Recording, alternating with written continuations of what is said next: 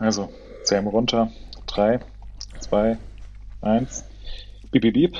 Und damit herzlich willkommen zu Pokal oder Spital, dem Podcast von MTB News.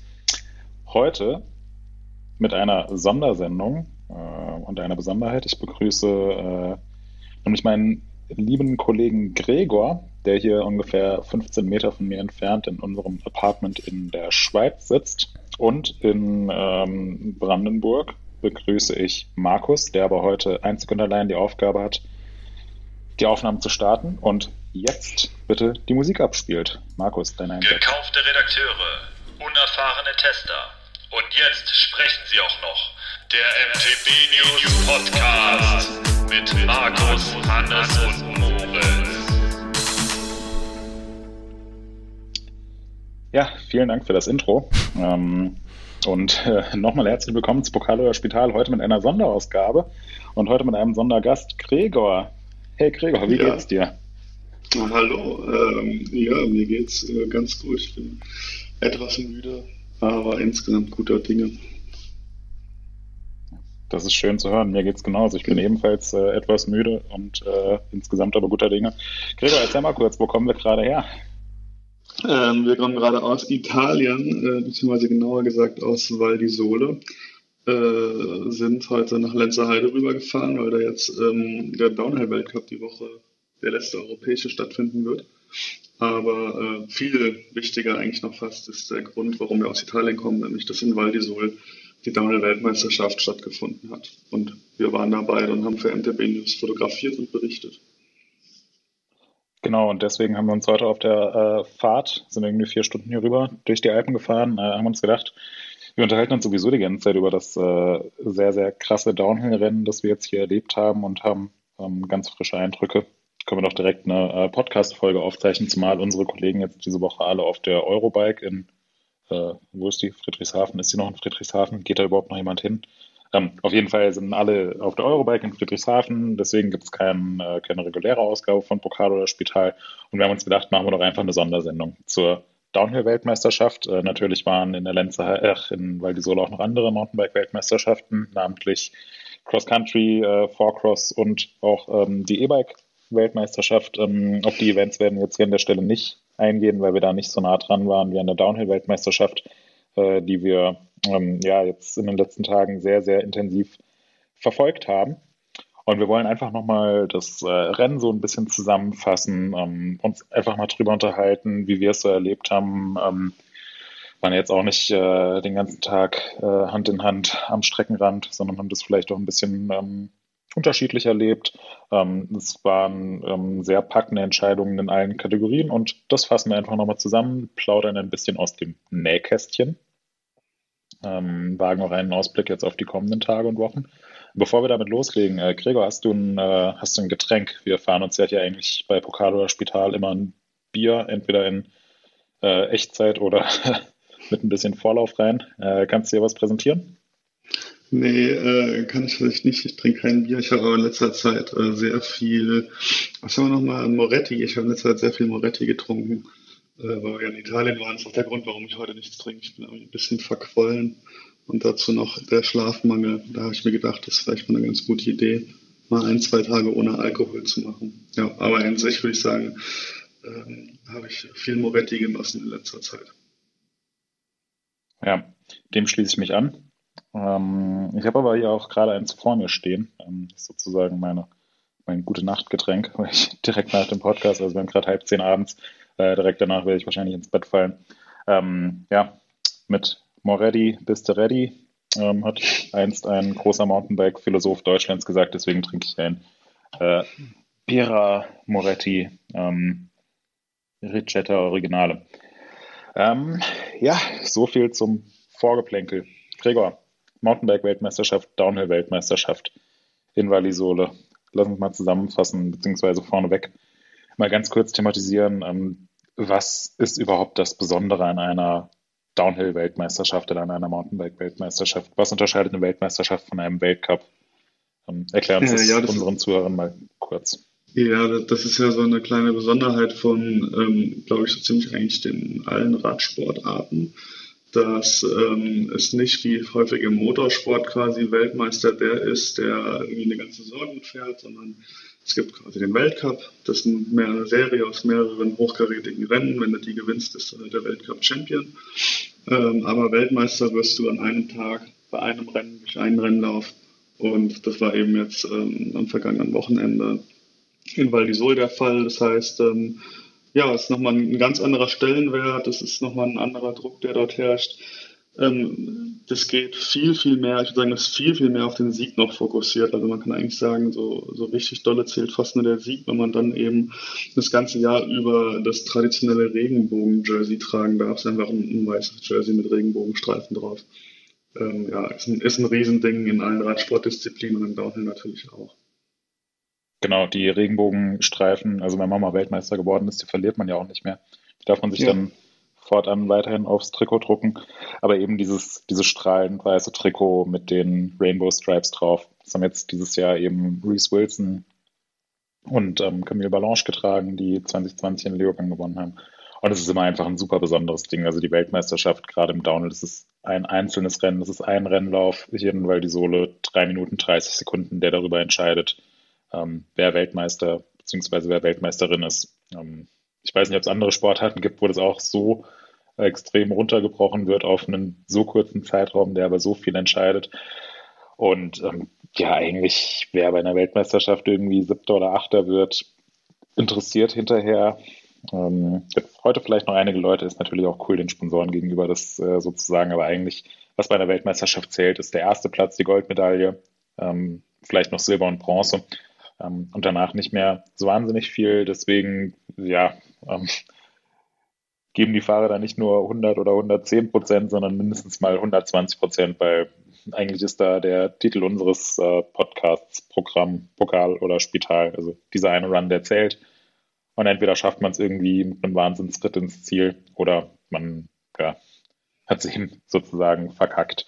Ähm, das ist das Besondere einer, an einer Weltmeisterschaft. Ähm, ich weiß nicht, ob jetzt ähm, eine Weltmeisterschaft wichtiger ist als ein Weltcup-Gesamtsieg. Das kommt, glaube ich, auch so ein bisschen drauf an, wen man da fragt. Manche Fahrer sagen eher, nee, Weltcup-Gesamtsieg ähm, zeichnet den äh, konstantesten Fahrer bzw. die konstanteste Fahrerin der Saison aus. Das ist der wichtigere Titel. Andere sagen Weltmeisterschaft. Also hat gezeigt, dass man an diesem Tag der Beste bzw. die Beste auf der ganzen Welt war.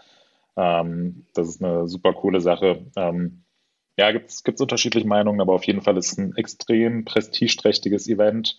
Ähm, und gerade dadurch, dass der Downhill-Sport eben nicht olympisch ist, im Gegensatz jetzt beispielsweise zu Cross Country, ähm, kommt der Weltmeisterschaft eben eine extreme Bedeutung zu. So viel dazu.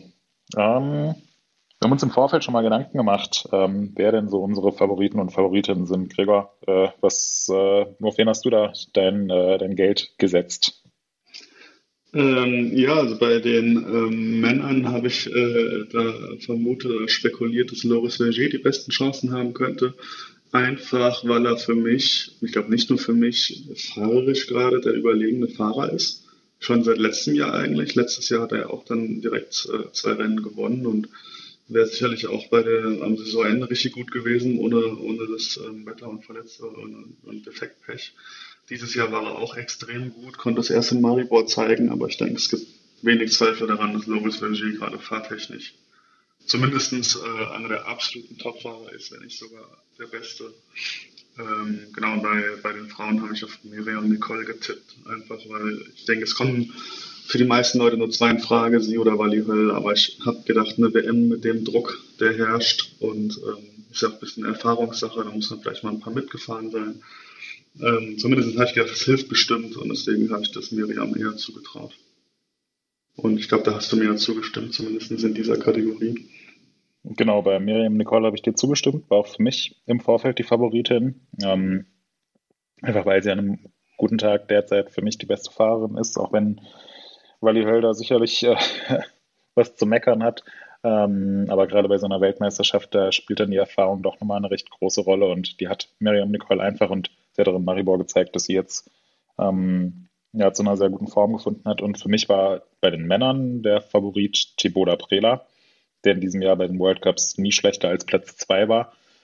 Ähm, und als ich ja nochmal so drüber nachgedacht habe, äh, nachdem der Artikel bei uns auch schon erschienen ist, ähm, ist mir aufgefallen, hm, vielleicht war das gar keine so smarte Idee, Thibaut Prela zu nennen, weil äh, dem erstens die Erfahrung fehlt und zweitens es für den ja auch noch in der Gesamtwertung um einiges geht. Ähm, aber ja, ähm, ich nehme es schon mal vorweg, äh, wir waren beide mit unseren Männer-Tipps, Loris Vergier und Thibaut Prela, äh, lagen wir falsch. Ja, wobei ich ähm, deutlich weniger falsch lag als du. ja, darüber kann man sicherlich auch streiten.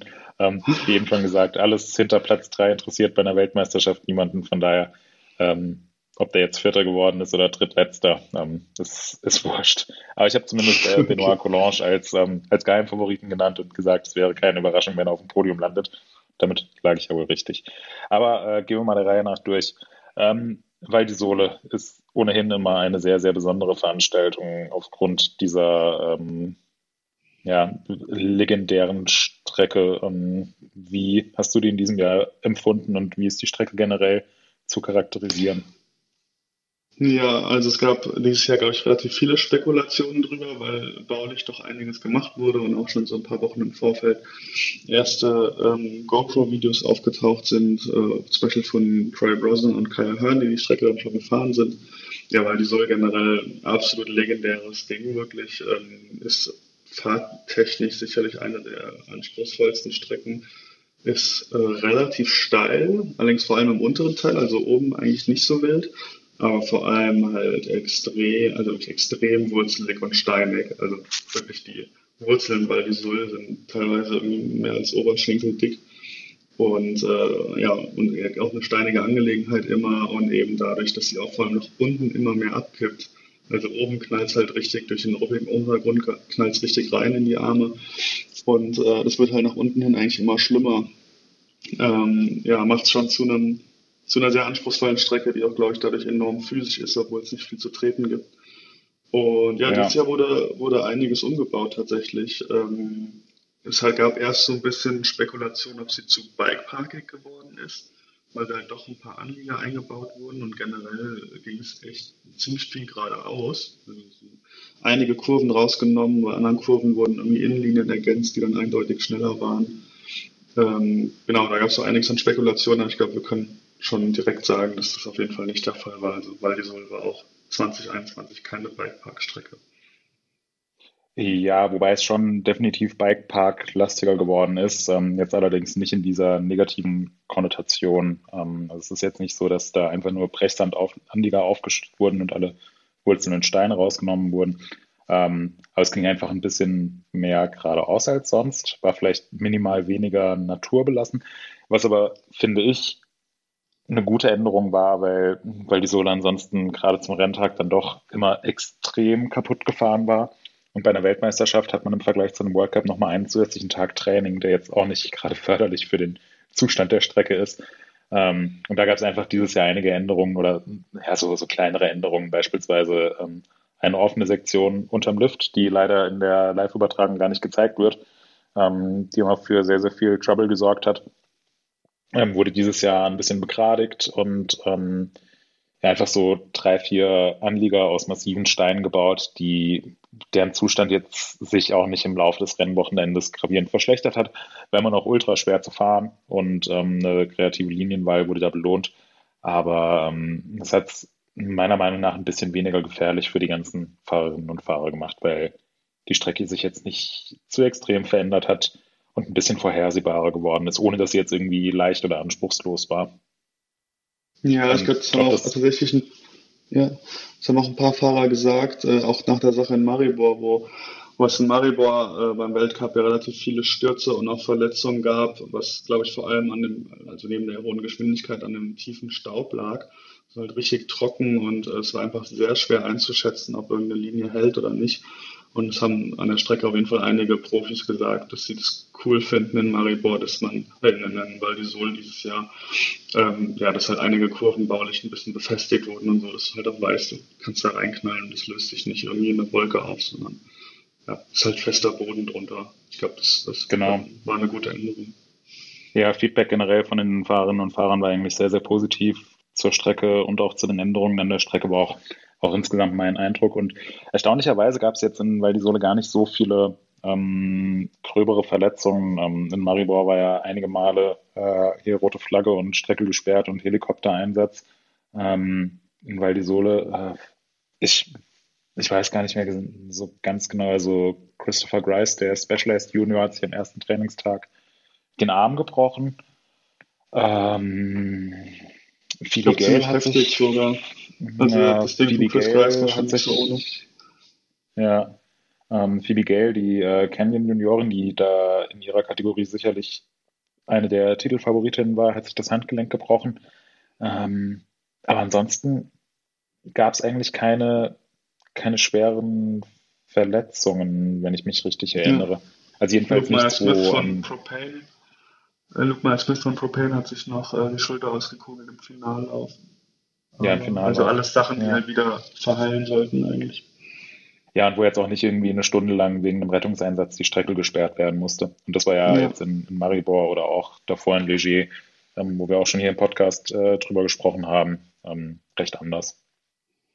Ähm, ja. ja. wir haben jetzt ja eigentlich als nächsten Punkt äh, stehen Eindrücke aus Training, Training und Qualifikation. Vielleicht können wir das ähm, relativ schnell abhandeln, weil die Qualifikation bei einer Weltmeisterschaft sowieso ziemlich egal ist. Also die schnellsten 80 Männer kommen ins Finale und es waren irgendwie ein paar 90 Starter, dazu auch einige aus ähm, Ländern, die jetzt nicht als Downhill-Nationen bekannt sind, ähm, weshalb sich eigentlich praktisch alle Fahrer fürs Finale qualifiziert haben, bei den Frauen genauso.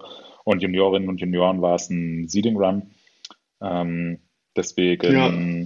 Und dazu kommt noch, dass die, ähm, dass die Startreihenfolge dadurch gar nicht geändert wird. Ich glaube, die Startreihenfolge orientiert sich irgendwie am World Ranking der UCI. Ja, genau. Ähm, ja. Genau, deswegen ist es egal, du kannst die Quali, so Antoine Vidal war irgendwie zweiter an der Quali und ist halt, keine Ahnung, also vor der Hälfte noch, weil er halt kaum Downhill-Rennen fährt, ist er super früh im Feld gestartet, was vielleicht nicht super sinnvoll war, aber deswegen kann man sich von der Quali ja, jetzt kann auch keine halt Vorteile eröffnen. Ja. ja, und, ähm, und es gibt ja jetzt auch in der Quali keine, keine Punkte für eine Gesamtwertung oder so. Also eigentlich ist die Quali komplett egal. Es ist eher so wie das Time-Training bei einem regulären Weltcup, dass man halt mal sieht, ähm, wie seine Zeit ist, wenn man einen kompletten Run macht und sonst nichts. Und da wurde sicherlich auch ähm, ein bisschen taktiert, dass da manche in der Quali vielleicht äh, zwischendurch mal nicht reingetreten haben, um dann äh, fürs Finale am übernächsten Tag noch äh, ein paar Reserven im Tank zu haben. Ja, ähm, ich finde es erstaunlich, dass auch, also alle Top-Fahrer haben auch dann gesagt, so ja, ganz gechillter Run und so, ein sicheres Ding runterbringen. Ob das immer so stimmt, also ich denke mal, auf das letzte Risiko ist natürlich keiner eingegangen, aber ähm, die Zeiten waren jetzt auch nicht so langsam in der Qualifikation. Also ob da wirklich alles so gechillt haben und einen easy, cruisy Run gemacht haben, weiß man nicht, da wird ja. natürlich viel gepokert einfach. Ja, glaube ich auch. Also, dass die dann, dass sie dann ins Ziel fahren und vielleicht jetzt irgendwie so am Ende im Zielbereich nicht mehr so 100% reingetreten haben. Wahrscheinlich auch nicht so das allerletzte Risiko gegangen sind, aber da wird dann hinterher schon gesagt, ja, nee, ich habe jetzt, hab jetzt hier nur ganz locker gemacht und war zwar acht Sekunden schneller als du, aber ich hab, äh, bin alles nur im Sitzen gefahren und alles entspannt. ich glaube, so das, ja, äh, ja, da ist die Realität dann wahrscheinlich doch eine andere. Aber insgesamt so, ähm, hattest du irgendwie nach dem Training schon, schon Favoriten für den Sieg? Hat sich was an deiner Einschätzung geändert? Wer hat dich da besonders beeindruckt? Ähm, nee, also ich bin da eigentlich dabei geblieben, äh, dass der Berger echt extrem gut aussieht. Also ich fand, der ist wieder unglaublich leicht, leichtfüßig gefahren. So, es gab also dieses berühmte ähm, neue, was heißt berühmt, aber viel diskutierten neues Steinfeld ungefähr auf der Hälfte der Strecke und äh, dass man sich fragt, warum muss man denn, weil die sollen noch extra Steine reinschleppen. Aber war eigentlich schon äh, ja, ein krasses Feature und auch nicht schlecht gebaut, fand ich, wo halt alle einfach, also das war schon krass, wenn die besten Fahrer der Welt jetzt nicht super smooth aussehen, sondern alle so ein bisschen, ja, wie ich mich halt auf so einem Downhill-Rennen fühle, dass so, man sieht, das Vorderrad taucht in jede Lücke rein und der Fahrer wird auf seinem Rad so ein bisschen aufgeschaukelt. Und das ging wirklich allen so, außerhalb Loris Vergier ist da schon wieder durchgesegelt, federleicht. Das, das fand ich schon wieder sehr beeindruckend. Ähm, ich fand Greg Menasa sehr gut aus, äh, ohne Frage. Ähm, und ich fand auch Zoe Queenie einige Male festgestellt, dass Greg Minnar sehr gut aussieht. Markus hört wahrscheinlich gerade nicht mehr zu, aber so wie ich ihn kenne, hat er sowieso schon den Greg Minnar Starschnitt über seinem Bett hängen. nee, also er sah, äh, er sah auch auf der Strecke sehr gut aus. und mhm. ähm, ist ein gutes Zeug zurechtgefahren. Und ich fand Loic Brüni sah gut aus. Und ich fand bei Loic Brüni wieder krass, ähm, dass er gefahren ist, wie er immer fährt, nämlich sehr statisch. Also er hat nicht viel gemacht, aber sein Fahrrad hat sehr viel gemacht. Also ich fand, es sah jetzt aus, als würde dieses Rad deutlich besser funktionieren als alle anderen Räder. Und das finde ich schon ja. heftig. Also ja, der keine Ahnung, was die gemacht haben. Anderes Setup, ne? Also äh, irgendwie so hatten wir uns heute auf der Fahrt drüber unterhalten. Es gab einen ähm, ziemlich weit oben ist man durch eine technische Sektion gekommen in so einen super spitzen Linksanlieger, wo es allen Fahrern einfach nur das Heck durchgeschlagen hat. Also Dämpfer wirklich so auf eine äh, Länge von zwei Zentimetern komprimiert, komprimiert dass ähm, da bei der Feder Metall auf Metall lag. Ähm, war, war bei allen so. Ähm, nur nicht bei, bei ähm, Greg Menard, der ein super hartes Setup gefahren ist. Und ja. irgendwie so komplettes Gegenteil davon ist irgendwie gefühlt Loic Bruni, dessen, ähm, dessen Fahrrad irgendwie extrem viel Federweg freigibt, aber echt so auf dem Boden klebt und ihm erlaubt, den Kopf komplett ruhig zu halten und den Oberkörper komplett ruhig zu halten. Ähm, also es, selbst im, im heftigsten, ruppigsten Gelände sieht es so aus, als ob so ein, so ein fliegender Teppich sozusagen ist. Ja, ich musste das, immer an diese krassen, immer diese krassen Videos von so fetten Trophy-Trucks denken, die irgendwie in, in, mhm. irgendwo in Mexiko durch die Wüste heizen und die Räder federn so einen Meter hoch und runter und das, das Chassis mit dem Fahrrad drin ist halt so ganz halt auf einer Höhe. Und so ja. sieht es halt bei Brüni aus. Der macht sehr wenig. Äh, sein Lenker bleibt eigentlich so immer auf einer Höhe gefühlt und seine Räder bewegen sich unglaublich schnell hoch und runter. Und das ist mega krass. Das würde mich mal super interessieren, was die da eigentlich machen. Scheint, scheint eine effiziente mhm. Sache zu sein. Mhm. Ja, ähm, scheint mir aber auch, auch durch Loic Bruni selbst zu kommen, weil sein Teamkollege Finn Eils, der dasselbe Equipment zur Verfügung hat, also auch ein Specialized Demo mit Ölins Fahrwerk, hatte wiederum ein ziemlich anderes Setup. Also ja, der hatte ein, stimmt, ja. ein, anderes Setup, anderen Fahrstil, eher ja. vergleichbar mit dem, mit dem restlichen Fahrerfeld dann auch. Ja, Finn Eils ähm, eher, eher sehr loose und bewegt sich extrem viel und knallt das Fahrrad mhm. überall rein und ja, ganz anders. Ja, hm, ich würde dir so an sich zustimmen. Also ich fand auch, Vergier sah im Training sehr, sehr gut aus. Ähm, Greg Menard sah super aus. Also der ist von Anfang an war der sauschnell unterwegs und ist auch ähm, einige, einige Linien gefahren, die man jetzt sonst ähm, nicht so oft gesehen hat. Also man hat gemerkt, der will wirklich äh, überall auf der Strecke mh, hm, die äh, ja, das letzte Quäntchen äh, Zeit und Tausendstel Sekunden rausholen. Ähm, und war einfach normalerweise Greg Menard im Training immer bei einem Weltcup sehr, sehr entspannt. Und jetzt hier war er aber von Anfang an ähm, schon sehr, sehr äh, on fire sozusagen. Ähm, Loic Bruni hätte ich dir am Anfang des Trainings zugestimmt, aber so mit, mit äh, fortlaufender Dauer des Wochenendes, finde ich, war bei ihm immer mehr der Wurm drin. Er hatte ja dann auch in der Quali einen ziemlich heftigen Sturz. Also sowas äh, krasses habe ich echt lange nicht gesehen. Ich äh, weiß noch, als ähm, ich dann die Strecke nach der Quali runtergelaufen bin und Matt Simmons, der das gefilmt hat, ankam und gesagt hat, oh, äh, hier, Luke Bruni hat sich oben massiv auf die Schnauze gelegt, ich habe es gefilmt. Und ich das das erste Mal gesehen habe, boah, da ist mir, also da habe ich, glaube ich, laut geflucht, weil es wirklich so heftig aussah. Ähm, mhm. Und wer irgendwie auf äh, Social Media unterwegs ist, der hat das Video davon inzwischen sicherlich auch gesehen.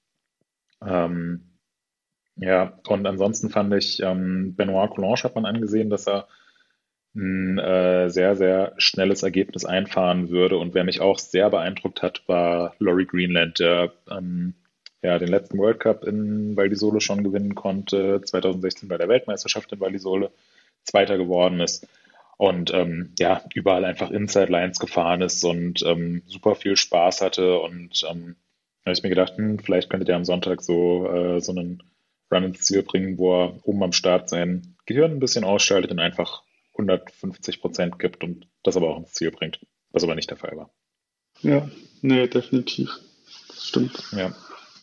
Ähm, Dann ja, bei den, lass uns doch bei den, nee, was über die Frauen noch kurz reden dürfen nicht vergessen, ja. finde ich. Ja. Äh, und ja, da ist klar, ähm, nee, da finde ich ganz klar, ähm, ja, wie man sich eigentlich gedacht hat, Miriam und Wally. San Wally mhm. ist teilweise krasse Lines gefahren, also gerade so in den ruppigeren Sektionen, ähm, wo, wo man bei den Frauen dann schon eher sieht, dass sie vielleicht lieber eine weitere Linie fahren, die dafür ein bisschen smoother ist. Halt eine breite Linie mit Speed quasi, weil man vielleicht ein bisschen im Vergleich zu den Männern die Kraft fehlt, die dann irgendwie direkt geradeaus durchs ruppigste Zeug hämmern. Und das war bei Wally nicht so, sie ist direkt geradeaus durchs ruppigste Zeug gehämmert. Und äh, von Miriam Nicole habe ich auch auf jeden Fall ein paar Linien gesehen. Wir hatten ja mal so drüber geredet, oder ich habe schon öfter jetzt gehört, dass sie früher nicht so mega krass drin war, krasse Gaps zu springen oder sowas. Und ich würde sagen, das hat sie echt um 180 Grad gedreht. Und ich habe von ihr super technische Hacks gesehen, äh, die ich auch von keiner anderen Frau gesehen habe irgendwie, wo sie über irgendwelche Gräben gesprungen ist, an irgendwelchen Steinkanten abgezogen hat. Ähm, also die beiden sahen schon wirklich einfach besser aus als der Rest. Und wer auch sehr ja. gut aussah, war Isabella Jankova, die spätere äh, Junioren-Siegerin, äh, ist schon im Training. Ich würde sagen, sie ist nicht super auffällig aggressiv gefahren, aber sie war einfach immer sehr schnell. Also, sie war ja, so die ja. Kandidatin, die vielleicht ein bisschen die smoothere Linie, aber du hast sie halt nie stocken sehen. Sie ist überall immer brrr, volle Suppe durchs Fahrrad, hat schön gearbeitet. Also die, ähm, ja, der Grundspeed ist auf jeden Fall sehr hoch bei ihr. Ja, würde ich auch sagen. Ähm, kommen wir auch gleich noch drauf äh, zu sprechen, ähm, weil wir mit den Ergebnissen und dem Rennen der Juniorinnen anfangen. Ähm, mhm. aber Isabella Jankova ähm, hat mich auch sehr, sehr beeindruckt, obwohl sie noch im ersten Juniorenjahr ist und die ist technisch einfach so gut. Ähm, und die wird körperlich jetzt auf jeden Fall in den nächsten Jahren noch zulegen. Und ähm, ja, da werden wir, werden wir eine Fahrerin sehen, die äh, in einigen Jahren bin ich mir jetzt schon relativ sicher, das ein oder andere Mal mindestens auf dem Podium landen wird bei den Frauen. Ähm, und davon abgesehen, ja, ich würde sagen, ähm, Wally ist sehr, sehr gut im Training gefahren. Es hat gewirkt, als ob sie irgendwie recht locker und befreit fährt, ähm, was mich ein bisschen gewundert hat nach ihrem Rennen in Maribor, nachdem sie ja ähm, ja, einen etwas sichereren Run als sonst ins Ziel gebracht hat, aber auch ähm, ja, dadurch ein bisschen langsamer war und das Podium verpasst hat. Und danach hat sie schon, ja, so ein bisschen niedergeschlagen gewirkt, aber ich glaube, sie hatte jetzt vor der Weltmeisterschaft einfach eine, eine ziemlich gute Woche auf dem Bike, wo sie einfach mit ein paar, äh, paar anderen Leuten unterwegs war und viel Spaß auf dem Rad hatte. Also wieder so ein bisschen zurück zu den Basics und gar nicht so sehr aufs Rennenfahren fokussiert sein, sondern einfach Spaß auf dem Rad haben, weil ähm, das, das Wally halt extrem gut Fahrrad fährt und extrem talentiert ist. Das wissen wir ja alle und ich finde, das hat sie jetzt ähm, hier äh, im Training und dann auch in der Quali gezeigt. Ähm, Miriam Nicole, hast du, glaube ich, schon alles zugesagt. Ähm, ist für mich äh, diejenige, vielleicht sogar mit dem, oder zumindest in den, in den Top 3 der schönsten Fahrstile. Ähm, und zwar Männer und Frauen und Juniorinnen und Junioren zusammen. Also ich finde, sie sitzt einfach unglaublich gut auf dem Rad. Man steht unglaublich gut auf dem Rad. Ähm, und ja, dahinter waren auch alle auf einem guten Niveau unterwegs. Ich finde, man hat schon einen, einen Unterschied zu Wally und Miriam gesehen. Aber wie eben schon gesagt, ähm, Training ist vielleicht auch nicht der beste Indikator für das, was dann im Rennlauf am Sonntag passiert. Ja, definitiv. Ja. Dann lass uns doch mal mit dem Rennen weitermachen, äh, am besten in chronologischer Reihenfolge. Ähm, bedeutet erst Juniorinnen, dann Junioren, dann Frauen und dann zum Abschluss das Rennen der Männer. Ähm, wir haben uns eben schon über Isabella Jankova unterhalten, ähm, die dann auch das Rennen der Juniorin ziemlich souverän gewinnen konnte, äh, mit einem ordentlichen Vorsprung. Ähm, wie, wie hast du ähm, den Rennlauf erlebt? Ähm, hast du dir schon gedacht, ja, also ich meine, sie war, sie war sicherlich die haushohe Favoritin ähm, nach, dem, äh, nach dem Ausfall von Phoebe Gale, die die letzten Weltcuprennen gewinnen konnte. Dann Isabelle Jank war jedes Mal relativ nah an ihr dran ähm, auf dem zweiten Platz. Und ähm, ja, es war also auch der Abstand von den beiden zum, zum restlichen Juniorinnenfeld war schon immer groß. Und wie gesagt, im Training war sie auch äh, sichtbar schneller einfach. Ähm, ich habe vom Lauf ehrlich gesagt nicht viel gesehen. Ich war in der Sektion vom vor diesem krassen neuen Steinfeld, da sind die so eine Mauer runtergedroppt. Und das haben die auch alle gemacht. Und da ist sie sogar, würde ich sagen, eher eine langsamere Linie gefahren als der Rest. Aber ich glaube, sie hat das in dem technischen Zeug geholt. Also ich finde jetzt nicht, dass sie die mhm. super Akro-Linien gefahren ist, sondern sie hat halt nirgendwo irgendwie gestockt, sondern ist überall smooth durchgefahren. Und ähm, das war, ich war mir relativ sicher, hatte parallel das Live-Timing auch offen dann ähm, weil das ja immer relativ viel Zeit dann zwischen den Läufen und habe geguckt und genau. Äh, war leider nicht im Ziel, ja. ich hätte es gerne im Ziel erlebt. Ich habe äh, mitbekommen oder auch gehört, dass sie da doch sehr emotional reagiert hat und sich extrem gefreut hat, ähm, was, was ich mhm. auch echt cool finde. Also ich, ich gönne es ihr total. Ich meine, sie hat dieses Jahr schon äh, European Cup Rennen in der Elite gewonnen mit 17. Das ist halt schon krass. Also, ja, also mit, mit dem ersten Juniorin-Jahr. Ja. Ähm, ja, ich habe gerade nochmal nachgeschaut, ähm, ist eine 430 gefahren, ähm, wäre damit, glaube ich, bei den Frauen ähm, ja, zumindest Top 15 gefahren bei deutlich schlechteren Bedingungen. Also die Juniorinnen ja, und Junioren starten ziemlich, ziemlich früh am Morgen und ähm, es war zwar insgesamt sehr sonnig und trocken, aber über Nacht in den Alpen Ende August, ähm, ja, es kommt einfach, äh, und in der Nacht äh, vor dem Rennen hat es auch noch geregnet. Ähm, frühmorgens war die Strecke echt noch ganz schön schmierig und ähm, da ist man gefahren wie auf rohen Eiern. Ähm, deswegen umso beeindruckender ihre Zeit und sie ist technisch einfach so gut gefahren, fährt so sauber, so kontrolliert, immer im Rahmen ihrer Möglichkeiten. Kann mich jetzt auch nicht erinnern, dass sie, dass ich sie irgendwo mal in Val di Solo oder auch davor bei den Weltcups unkontrolliert gesehen habe oder einen Sturz von ihr gesehen habe, sondern sie zieht voll ihr Ding durch. Und ähm, ist jetzt auch die erste ähm, Medaille, ähm, die ein Mountainbiker bzw. eine Mountainbikerin aus Bulgarien geholt hat. Ähm, dazu direkt eine Goldmedaille, ähm, was eine äh, tolle Sache ist. Ähm, sie ist immer zusammen mit ihrem, mit ihrem Papa unterwegs, der sie da äh, nach Kräften unterstützt. Ich weiß noch, wir haben die beiden im Leogang mal, äh, glaube nach der Quali oder nach dem Finale, äh, irgendwie im, im, Supermarkt so total random getroffen, wo die uns gefragt, mhm. als sie uns gefragt haben, äh, ob sie irgendwo Wasser mit Kohlensäure gibt. Und ja, die machen halt einfach, machen halt einfach alles komplett zu zweit und fahren da Privateer-mäßig quer durch Europa. Und jetzt wahrscheinlich auch nicht äh, unbegrenzte Mittel oder so. Ähm, von daher umso beeindruckender, wie sie da ihr Ding durchzieht. Ähm, Zweite geworden ist äh, Kina Haugom aus Norwegen, was mich ehrlich gesagt ein bisschen überrascht hat, weil man sie jetzt äh, nicht irgendwie vorher schon im World Cup gesehen hat oder so. Also ähm, wenn, dann ist mir da nicht aufgefallen. Ähm, äh, eventuell habe ich sie letztes Jahr ähm, einfach bei den Rennen nicht gesehen, weil ich nicht da war. Ähm, wissen jetzt Sie dir vorher was gesagt? Nee, gar keine Ahnung. Ich war echt überrascht, weil sie auch ähm, in der Stelle, wo ich war, jetzt nicht äh, besonders äh, schnell gewirkt hat, ehrlich gesagt. Aber scheinbar ist halt eine lange Strecke und ich glaube, es ist auch physisch einfach anspruchsvoll. Wenn sie da gut durchgekommen ist, ist es schon ein Riesenvorteil auf jeden Fall. Das hat sie wohl, ja. hat sie wohl gut hinbekommen. Ja, genau. Und dritte ist äh, Gracie Hemstreet geworden aus Kanada, die schon das eine oder andere Mal ihr Talent hat durchblitzen lassen und jetzt eben direkt eine Bronzemedaille bei ihrer ersten Weltmeisterschaft. Ich war ein bisschen überrascht. Ich hätte gedacht, dass ähm, Sophie Gutöhrle aus Österreich ähm, recht weit nach vorne fahren wird. Die konnte ja dieses Jahr auch schon sich auf dem Podium platzieren und war meiner Meinung nach neben Isabella Jankova und ähm, Phoebe Gale in diesem Jahr die stärkste Nachwuchsfahrerin. Ähm, der scheint aber irgendwas im Rennlauf passiert zu sein. Rückstand von fast 40 Sekunden, recht weit hinten. Und Phoebe Gale, die eigentlich im Vorfeld so die Favoritin war, ist im Training gestürzt, hat sich das Handgelenk gebrochen und konnte eben nicht mitfahren, weswegen letzten Endes Gold ziemlich was souverän mir, an Isabella ja, Was mir gerade noch einfällt, wo ich die, wo ich die Ergebnisse jetzt nochmal genauer angucke, die Simonka Krunchinkova ist auch gestürzt übrigens. Im Steinfeld, das habe ich noch gesehen, ähm, und die ist mit fünf Sekunden Rückstand auf die zweite, vierte geworden. Also ich denke, die wäre auf jeden Fall zweite geworden. Ja. Also, ja, das die 15 Sekunden hätte sie nicht geholt. Aber die sieht auch so, die sah auch echt gut aus. Die fährt so ein, äh, hm. Wie heißt nochmal? Äh, ein silbernes CT, äh, oh, wie heißt das denn?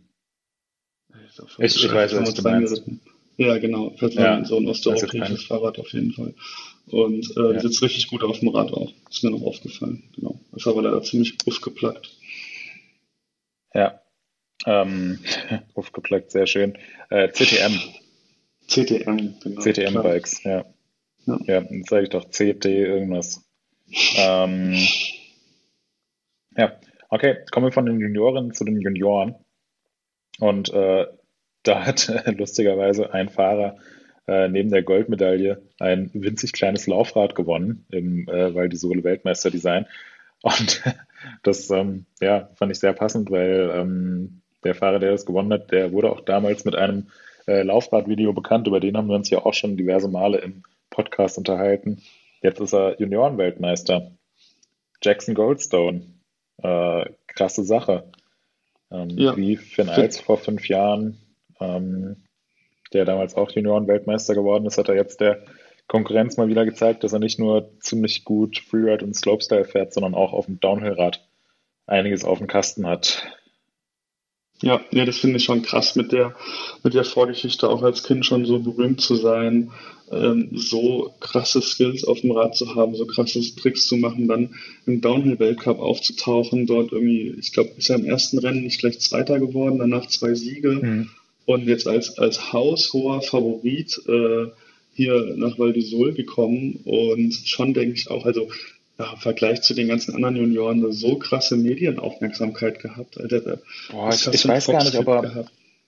Meinst du, ja. er ist schon ich, viel ich weiß gar nicht, ob er, worden, viel angesprochen worden und so. Ja, ja, klar, also, das auf jeden Fall, aber ich weiß gar nicht, ob er, äh, ob so berechtigt ist, dass er der haushohe Favorit ist. Der hat ja jetzt nicht alle anderen in den Rennen so komplett versägt und den 15 Sekunden reingedrückt. Er ist halt einfach nur viel, viel bekannter als die anderen und hat dazu ja, genau, ja. eben, eben zweimal gewonnen. Aber es war jetzt nicht so, dass ich dachte, oh ja, Jackson Goldson, der gewinnt es hier, weil die Sohle man, man mindestens mit viereinhalb Stunden Vorsprung.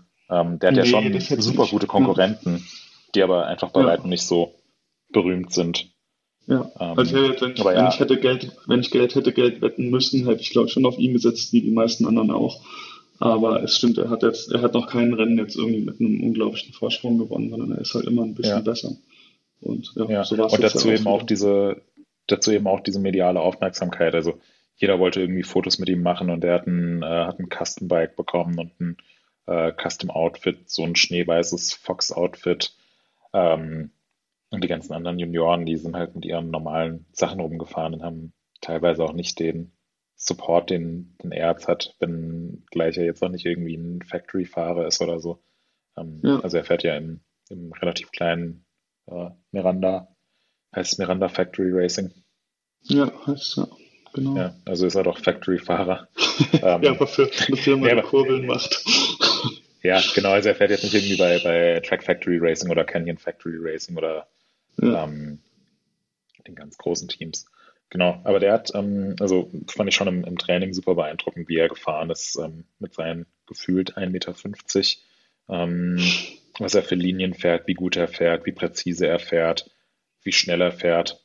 Ähm, und ich finde, bei ihm sieht man einfach, dass er, dass er körperlich einfach noch ähm, einigen anderen Fahrern in seiner Kategorie ziemlich unterlegen ist. Also wenn man das mal vergleicht mit Jordan Williams auf Platz 2 oder auch hier so ähm, Ethan Craig oder O'Shea O'Callaghan, die sind ja, die sind ja alle mal einen Kopf größer und äh, einen Einbauschrank breiter als er. Ja, definitiv. Ich fand es auch witzig, dass er, äh, das haben wir erzählt dass er jetzt den, den Winter, als er beschlossen hat, der Downhill-Weltcup zu fahren, hat er den Winter vorher das erste Mal angefangen, ins Fitnessstudio zu gehen. Ich fand es voll krass, was das für einen Effekt hätte. Und er hätte ja gar keinen Armband mehr und das hätte er vielleicht mal vorher machen sollen. Es wäre super krass, wie geil es ist, fit zu sein zum Downhill-Fahren. Ja. Ich denke mal, mit, äh, also mit 17 Jahren mal im Winter im Fitnessstudio gewesen zu sein, das jetzt vielleicht, da hat man auch nicht die Muskelmasse von, ich weiß auch nicht, Brooke McDonald. Also äh, da hat er sicherlich noch Verbesserungspotenzial. Ja, genau. Ähm, aber eben jetzt schon das erste Mal die Rainbow Stripes geholt. Auf Platz 2 Jordan Williams, der für Madison Saracen fährt, der hat mich dieses Jahr auch schon das ein oder andere Mal beeindruckt. Also äh, könnte ich mir vorstellen, dass das ähm, ja so einen neuen Matt Walker in Anführungszeichen gibt, der ähm, jetzt als Junior nicht die, die super krassen Ergebnisse einfährt, also nicht jedes Rennen haushoch gewinnt. Aber ähm, ja, der dann ziemlich gut den Sprung in die Elite schafft, zumal er äh, Wobei, nee, ich bin mir bei ihm nicht, nicht sicher, ob er auch noch im ersten Juniorenjahr ist. Ja, ist doch, ähm, ist er. Ähm, er ist im ersten, ist in allen ersten Juniorenjahr. Ja. ja, ich dachte, er wäre vielleicht schon im zweiten Juniorenjahr, aber die anderen so, ähm, ja gut, in, in Maribor war es so, dass alle auf dem Podium aus dem ersten Juniorenjahr waren. Ja, jetzt wieder. Jetzt hier, also äh, Leckland, Stevens, McNabb ja, auch, alle drin. Ja, hier die ersten drei waren aus dem ersten Juniorenjahr und dann Ethan Craig und Schöne Callahan waren aus dem zweiten Juniorenjahr, sprich die wechseln genau. dann in die Elite. Ähm, ja, aber auch beeindruckend, dass die, dass die Top 3 ähm, alle aus dem jüngeren Jagen sind. Also da macht ja, wie so mit 16, 17 macht ein Jahr ähm, sowohl in der physischen als auch in der psychischen Entwicklung sehr, sehr viel aus. Also, also ob du jetzt ähm, ob du jetzt einfach zum ersten Mal in deiner Karriere bei World Cups fährst oder schon ein Jahr Erfahrung hast bei den World Cups und die Strecken kennst und den ganzen Ablauf kennst und weißt, wann du morgens aufstehen musst und wie du dich ernähren musst und wie du mit Rückschlägen umgehen kannst und so, um, umso beeindruckender, dass es die drei ähm, dann direkt aufs Podium geschafft haben. Ja, definitiv. Ja. Ähm, du hast, glaube ich, gemeint, dass ähm, O'Shea Callahan, der letztes Jahr Weltmeister geworden ist, dass der ähm, sich abgelegt hat in deiner Nähe? Ja, nee, nicht in meiner Nähe, aber der ist, der ähm, hat selber gesagt, er ist gestürzt. Und, aber ich habe es auch von seinem Team gehört. Und äh, man sieht es auch an Splits. Er war tatsächlich, finde ich schon überraschend, er war an allen Splits Erster. In der vorletzten war er dann nur noch Dritter und dann im Ziel halt Fünfter. Und äh, ja, den hat's richtig, also der, der lag richtig so. Ist jetzt nicht so, dass der mal kurz irgendwie ein Knie auf dem Boden hatte, sondern der lag tatsächlich. Und dafür mit nur sechs Sekunden Rückstand Fünfter, ich meine, würde ihn trotzdem ärgern. Er hätte sicherlich den zweiten Titel auch gerne gehabt. Ähm, ja. Aber ja, scheinbar ein sehr guter Lauf und ein bisschen überraschend, weil er war letztes Jahr sehr, sehr gut. Hat dann so, hat auch die ersten paar Rennen gewonnen, hat dann irgendwie ganz am Ende nochmal so richtig verkackt in, in äh, Loser und hat dadurch den Gesamttitel abgegeben an Ethan Craig, aber immerhin irgendwie, ich glaube, mindestens zwei Weltcuprennen gewonnen und Weltmeister geworden in seinem ersten Juniorenjahr auch. Und dann dieses Jahr lief es irgendwie gar nicht. Es ist auch so ein bisschen kryptisch und es wird nicht so richtig viel erklärt, warum. Er war immer so, ja, schon so eine ganze Ecke hinter der Spitze jetzt. Und jetzt auf einmal in Val d'Isol wieder Vollgas vorne dabei, Quali gewonnen. Ja, und mega gutes Blitz gehabt. Also ein Blitz schneller als Jackson Goldstone. Äh, definitiv auf Siegeskurs. Und dann hat es eben nicht geklappt. Aber man hört, er hat wohl Verletzungsprobleme gehabt dieses Jahr einfach. Genau, also, wie du sagst, finde ich auch ein bisschen, bisschen kryptisch. Ähm, weil eigentlich würde ich denken, wenn man so kleinere Verletzungen hat, dann würde er was sagen oder würde das Team was sagen und dann würden auch alle wissen, wieso es vielleicht nicht so 100% klappt. Aber jetzt hier in Valdisol war er wieder, ähm, also der, den man aus dem Vorjahr kannte, abgesehen von seinem Sturz im Rennlauf. Ähm, aber bin ich auch schon gespannt, wie er sich dann in der Elite schlägt. Ja. Ähm, so viel zu den Rennen der äh, der Nachwuchsfahrerinnen und Fahrer. Ähm, kommen wir zu den Frauen. Und, würde ich sagen. Ja, würde ich auch sagen. Und äh, da gab es einen französischen Doppelsieg. Miriam Nicole vor Marine Cabirou. Ähm, wir haben eben schon gesagt, Miriam Nicole hat uns jetzt nicht so wahnsinnig überrascht. Äh, als Marine Cabirou ins Ziel gekommen ist und sich zwischendurch im Hotseat platziert hat und sich dann auch Camille Balanche und Moni Rastneck die Zähne an ihrer Zeit ausgebissen haben, muss ich sagen, war ich dann doch ziemlich überrascht. Ähm, bei Marine Cadiru ist ja in Leger heftig gestürzt, ist jetzt in Maribor wieder mitgefahren, aber äh, irgendwie Zehnte oder so geworden. Also hat es sehr, sehr ähm, locker angegangen und jetzt hier direkt zu Silber. Ähm, wie hast du sie dieses Wochenende erlebt? Ähm, ja, also mich, mich hat es mega überrascht. Äh, ich fand's cool, ich, ich finde sie sehr sympathisch, eine coole Fahrerin, sitzt auch gut auf dem Rad. Aber ich habe nicht so, also ich habe im Nachhinein habe ich vielleicht nicht genug aufgepasst, ehrlich gesagt. Aber ich hatte, hatte sie jetzt auch nicht so krass auf dem Schirm. Ich habe jetzt nicht gesehen, dass sie, ich habe sie gar nicht, ich habe sie nicht sehr viel gesehen, ehrlich gesagt, auf der Strecke. Ich habe nicht das Gefühl, dass sie einen Run nach dem anderen macht. Und äh, sie ist jetzt auch nicht super auffällig gefahren. Aber ich bin dann nachher nochmal die Fotos durchgegangen, die ich äh, am Finaltag gemacht habe. Und es ist mir doch aufgefallen, dass sie wieder wie früher super aggro auf dem Fahrrad saß. Ähm, ja, auch wieder ähm, relativ direkte Linien gefahren ist, so wo einige Frauen mal um den Stein drumherum sind, ist sie drüber. Ähm, ist mir aber erst, also habe ich im Nachhinein halt drauf geachtet. Aber ähm, also war sie scheinbar schon, hätte man es vielleicht bemerken können, aber habe ich definitiv nicht. Und mich jetzt super überrascht, dass sie ja. in Maribor glaubst du, es war, ja. ja. glaubst du, es war einfach nur Taktik von ihr, dass sie in Maribor äh, absichtlich ein bisschen langsamer gefahren ist? Und jetzt hier in der Quali ist sie ja auch nicht, nicht schnell gefahren.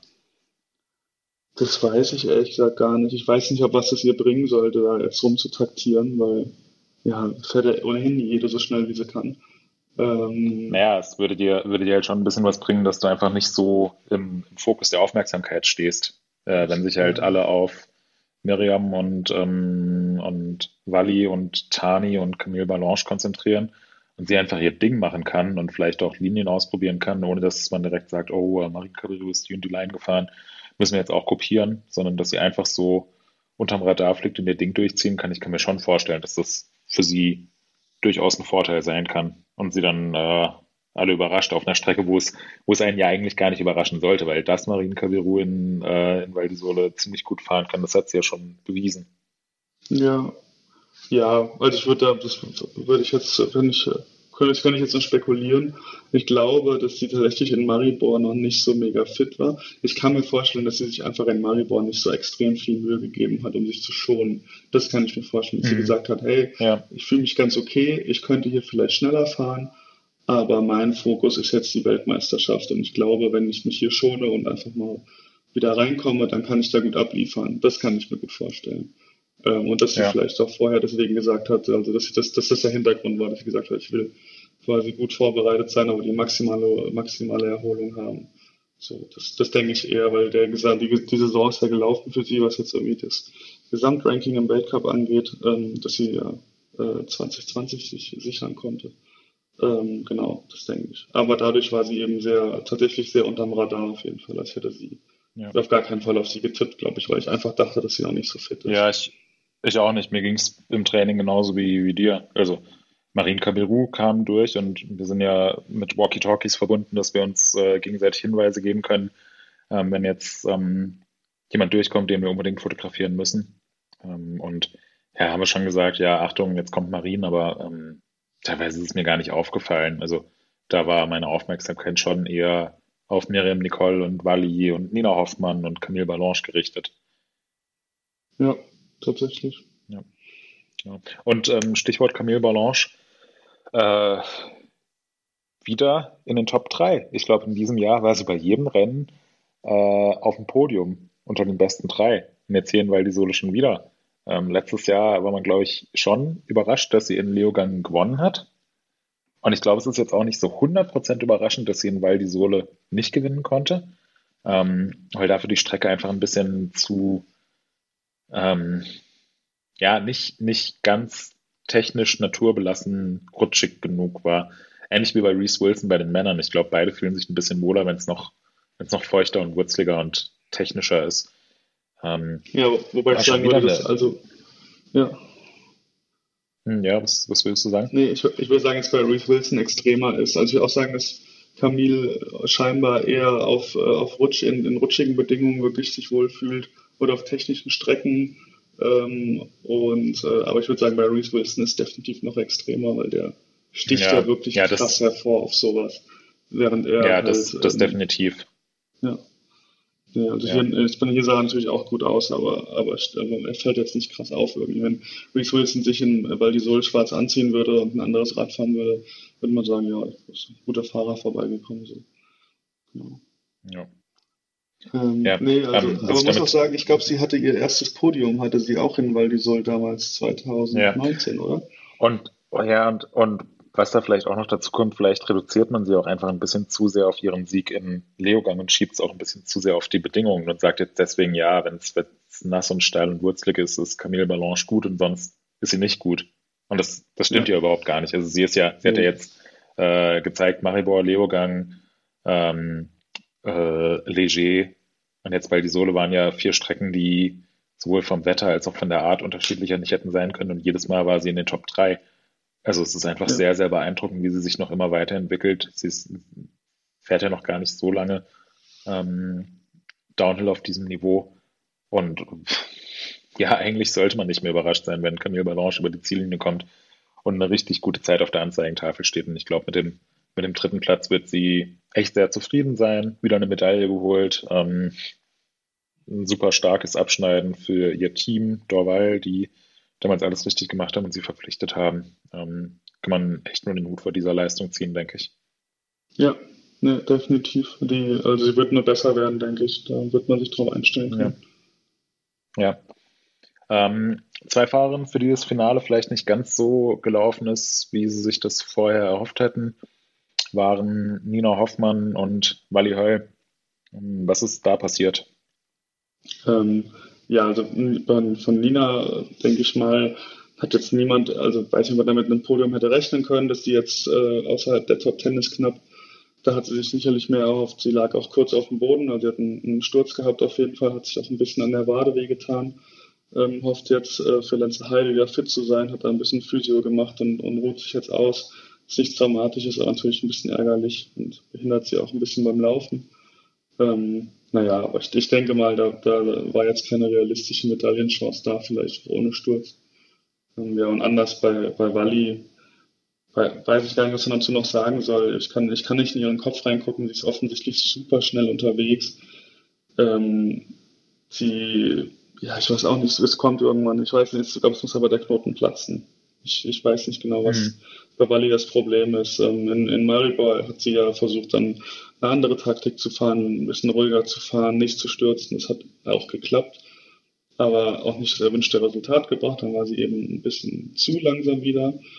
Und ähm, ja, und jetzt hat sie wohl wieder Vollgas gegeben, war auch echt schnell an den Splits, also war ein bisschen an Miriam, Miriam dran. Also ich weiß nicht, wie es geworden wäre, wenn sie nicht gestürzt wäre. Ich denke, ja, zwei Sekunden. Oh ja, es wäre schon, ja, wäre schon knapp geworden. Also ich denke, sie wäre aufs, ähm, wär aufs Podium gefahren. Beim Splits ja, 3, 2, 2 und dann Sturz 13. Ja, nee, also ich denke auch, sie wäre. Ich glaube nicht, dass sie Miriam hätte schlagen können. Ist Spekulation, ähm, aber, aber sie wäre sicherlich aufs Podium gefahren, ähm, hat aber wieder nicht geklappt.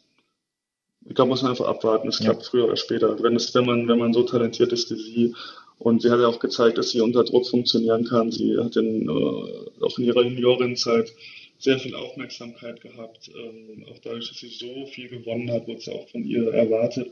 Also sie kann damit ja eigentlich umgehen und ich denke, da, da muss sie vielleicht irgendwie ihren, ihren richtigen Weg in der Eliteklasse finden und dann klappt es auch.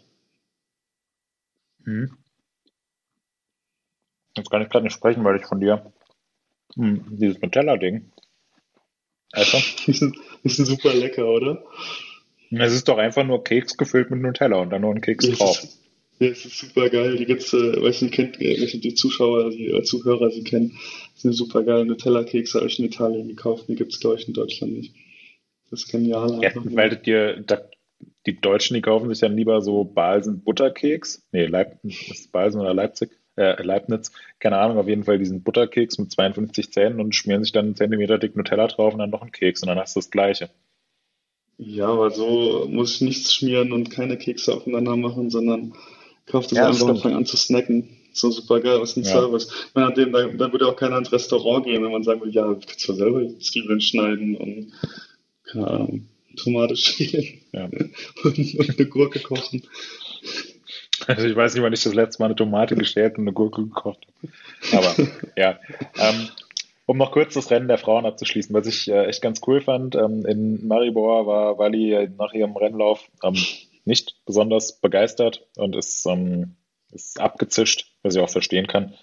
Ähm, wenn man sich halt nach dem Rennlauf ärgert, in, ähm, weil die Sohle war so eine ganze Ecke besser drauf und stand dann einfach mit einem, also sie wusste, sie hat alles gegeben und sie hat, ist dann einfach weggerutscht. Das kann in Val di Sole passieren. Sie stand dann mit einem Bier in der Hand im Zielbereich, hat sich das äh, Finale der Frauen angeschaut ähm, und ist dann, äh, als Miriam Nicole über die Ziellinie gekommen ist und der Anzeigetafel grün geleuchtet hat, ähm, sofort auch äh, hingerannt, hat Miriam noch so äh, den letzten Spuckrest über den Helm geschüttet und sich einfach sehr mit den anderen gefreut. Ähm, ja, und finde ich, finde ich einfach insgesamt cool zu sehen, äh, dass das Rennen der Frauen äh, so hart umkämpft ist, aber dass am Ende einfach alle zusammenstanden und sich füreinander gefreut haben.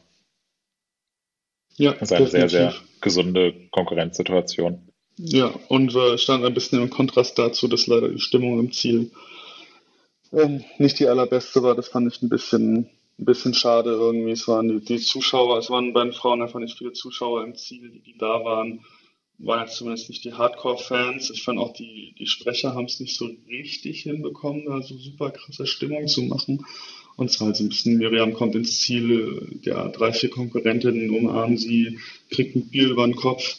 Dann versucht noch ihr Teamfotograf irgendwie an sie ranzukommen und wird mega umgetackelt von den Securities. Und da durfte, durfte ja. niemand dann irgendwo an die Fahrer ran. Ähm, also auch so ein bisschen ein bisschen lächerlich ist, fand ich, weil es halt sonst überhaupt nicht kontrolliert wurde. Also man hätte sie fünf Minuten nach dem Ziel als Wildfremder umarmen können, aber dann im Ziel darf, darf äh, ja, niemand an sie ran, äh, aus Corona-Gründen. War ein bisschen scheinheilig und hat ein bisschen auch die Stimmung gekillt dann irgendwie. Ähm, ja. Das war ein bisschen schade. War bei Männern ein bisschen besser, aber auch nicht so viel, muss man sagen.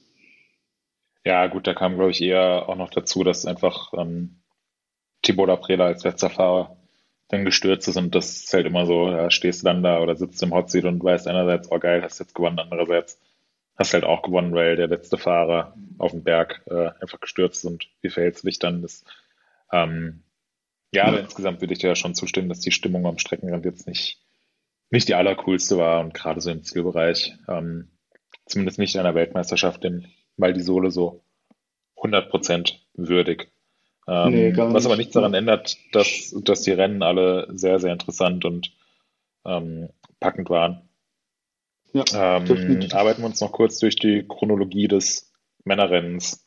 Ähm, wir haben eben schon gesagt, äh, es gab eine Qualifikation, die hatte aber keine Auswirkungen auf die Startreihenfolge. Und eigentlich so das erste Mal richtig gespannt war ich, ähm, als Antoine Vidal gefahren ist, der in der Quali auf Platz 3, 2 oder 3? Zwei. Auf zwei, auf Platz zwei ähm, gefahren ist. Ähm, der fährt eigentlich äh, Enduro fürs ähm, Kommissar-Team. Ähm, ist auch in der Enduro World Series schon ein guter Fahrer, der regelmäßig, ähm, ja, irgendwie in den, keine Ahnung, Top 10, Top 20 ist. Ähm, aber war super kein... guter U23-Fahrer, also hat die U23 mega. Äh, ja, stimmt, stimmt. Hat die U23 ziemlich dominiert, war auch schon in ich glaube, in Monster N bei der Downhill-Weltmeisterschaft ist er als Juniorenfahrer aufs Podium gefahren.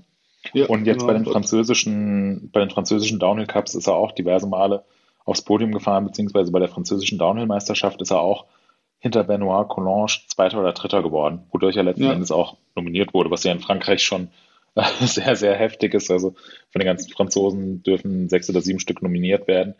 Und ähm, da musst du erstmal ins Team kommen, wenn du so Konkurrenten wie Benoit Collange als französischen Meister und Thibaut Aprela als Weltcup-Führenden und ähm, Amaury Pierron als äh, krassesten Typen überhaupt und Rémi Thirion und so weiter hast. Ja, ähm, genau, der ist relativ früh gefahren. Ähm, und da war ja auch noch so ein bisschen die Aussicht, dass es dann vielleicht später anfangen würde zu regnen und ähm, ja, hat einfach mal die Zeit des zu dem Zeitpunkt Führenden ziemlich pulverisiert, kam erwartungsgemäß in den Hot Seat. Aber da war dann relativ schnell abzusehen, dass seine Zeit zwar gut ist, aber die anderen Fahrer dann doch relativ nah dran sind und es dann wahrscheinlich nicht ganz für eine Medaille reichen wird. Ich glaube, letzten Endes ist er Zwölfter geworden. Aber das war so ja. die, die erste, erste Hausnummer. Ähm, und dann haben wir uns gedacht, ey, im Zielbereich abhängen und auf die Fahrer warten kann jeder, beziehungsweise Sam Hill Kurve fotografieren und da einen ganzen Tag abkumpeln kann auch jeder. Rennen wir doch mal hoch in den Wald, äh, wo es äh, fahrisch ein bisschen anspruchsvoller und spannender wird ähm, und fotografieren da äh, Brooke McDonald und Amaury Pierron, die ähm, irgendwie starten mal 44 und äh, 46 hatten, also nach denen kamen halt noch über 40 Fahrer. Ja, das war richtig scheiße. ja. Diesen blöden Wald da hochzurennen, das war so anstrengend mit dem schweren Fotorucksack. Und ich bin dann auch so hochgehetzt, dann kamen noch ein paar Deutsche, dann kamen noch die deutschen Fahrer, Simon Maurer und so, wo ich dann auch ein Foto machen wollte, deswegen war ich so ein bisschen unter Stress und dachte halt, okay, ich muss unbedingt zu dieser Stelle hochkommen, noch relativ frühzeitig. Und bin dann mega hochgehastet und äh, ja, dann hast du die Startliste neben dich gelegt, da waren noch zwei, drei andere Fotografen auch noch da. Noch so, ja, jetzt kommt Brooke, ja, ja, Brooke kommt. Und dann war, dann war noch vor Brooke war, glaube ich, noch so diese sechs Minuten Pause, wenn der Livestream anfängt. War das hier? Also auf jeden Fall war eine sechs Minuten Pause vor ihm, ich weiß nicht genau wozu.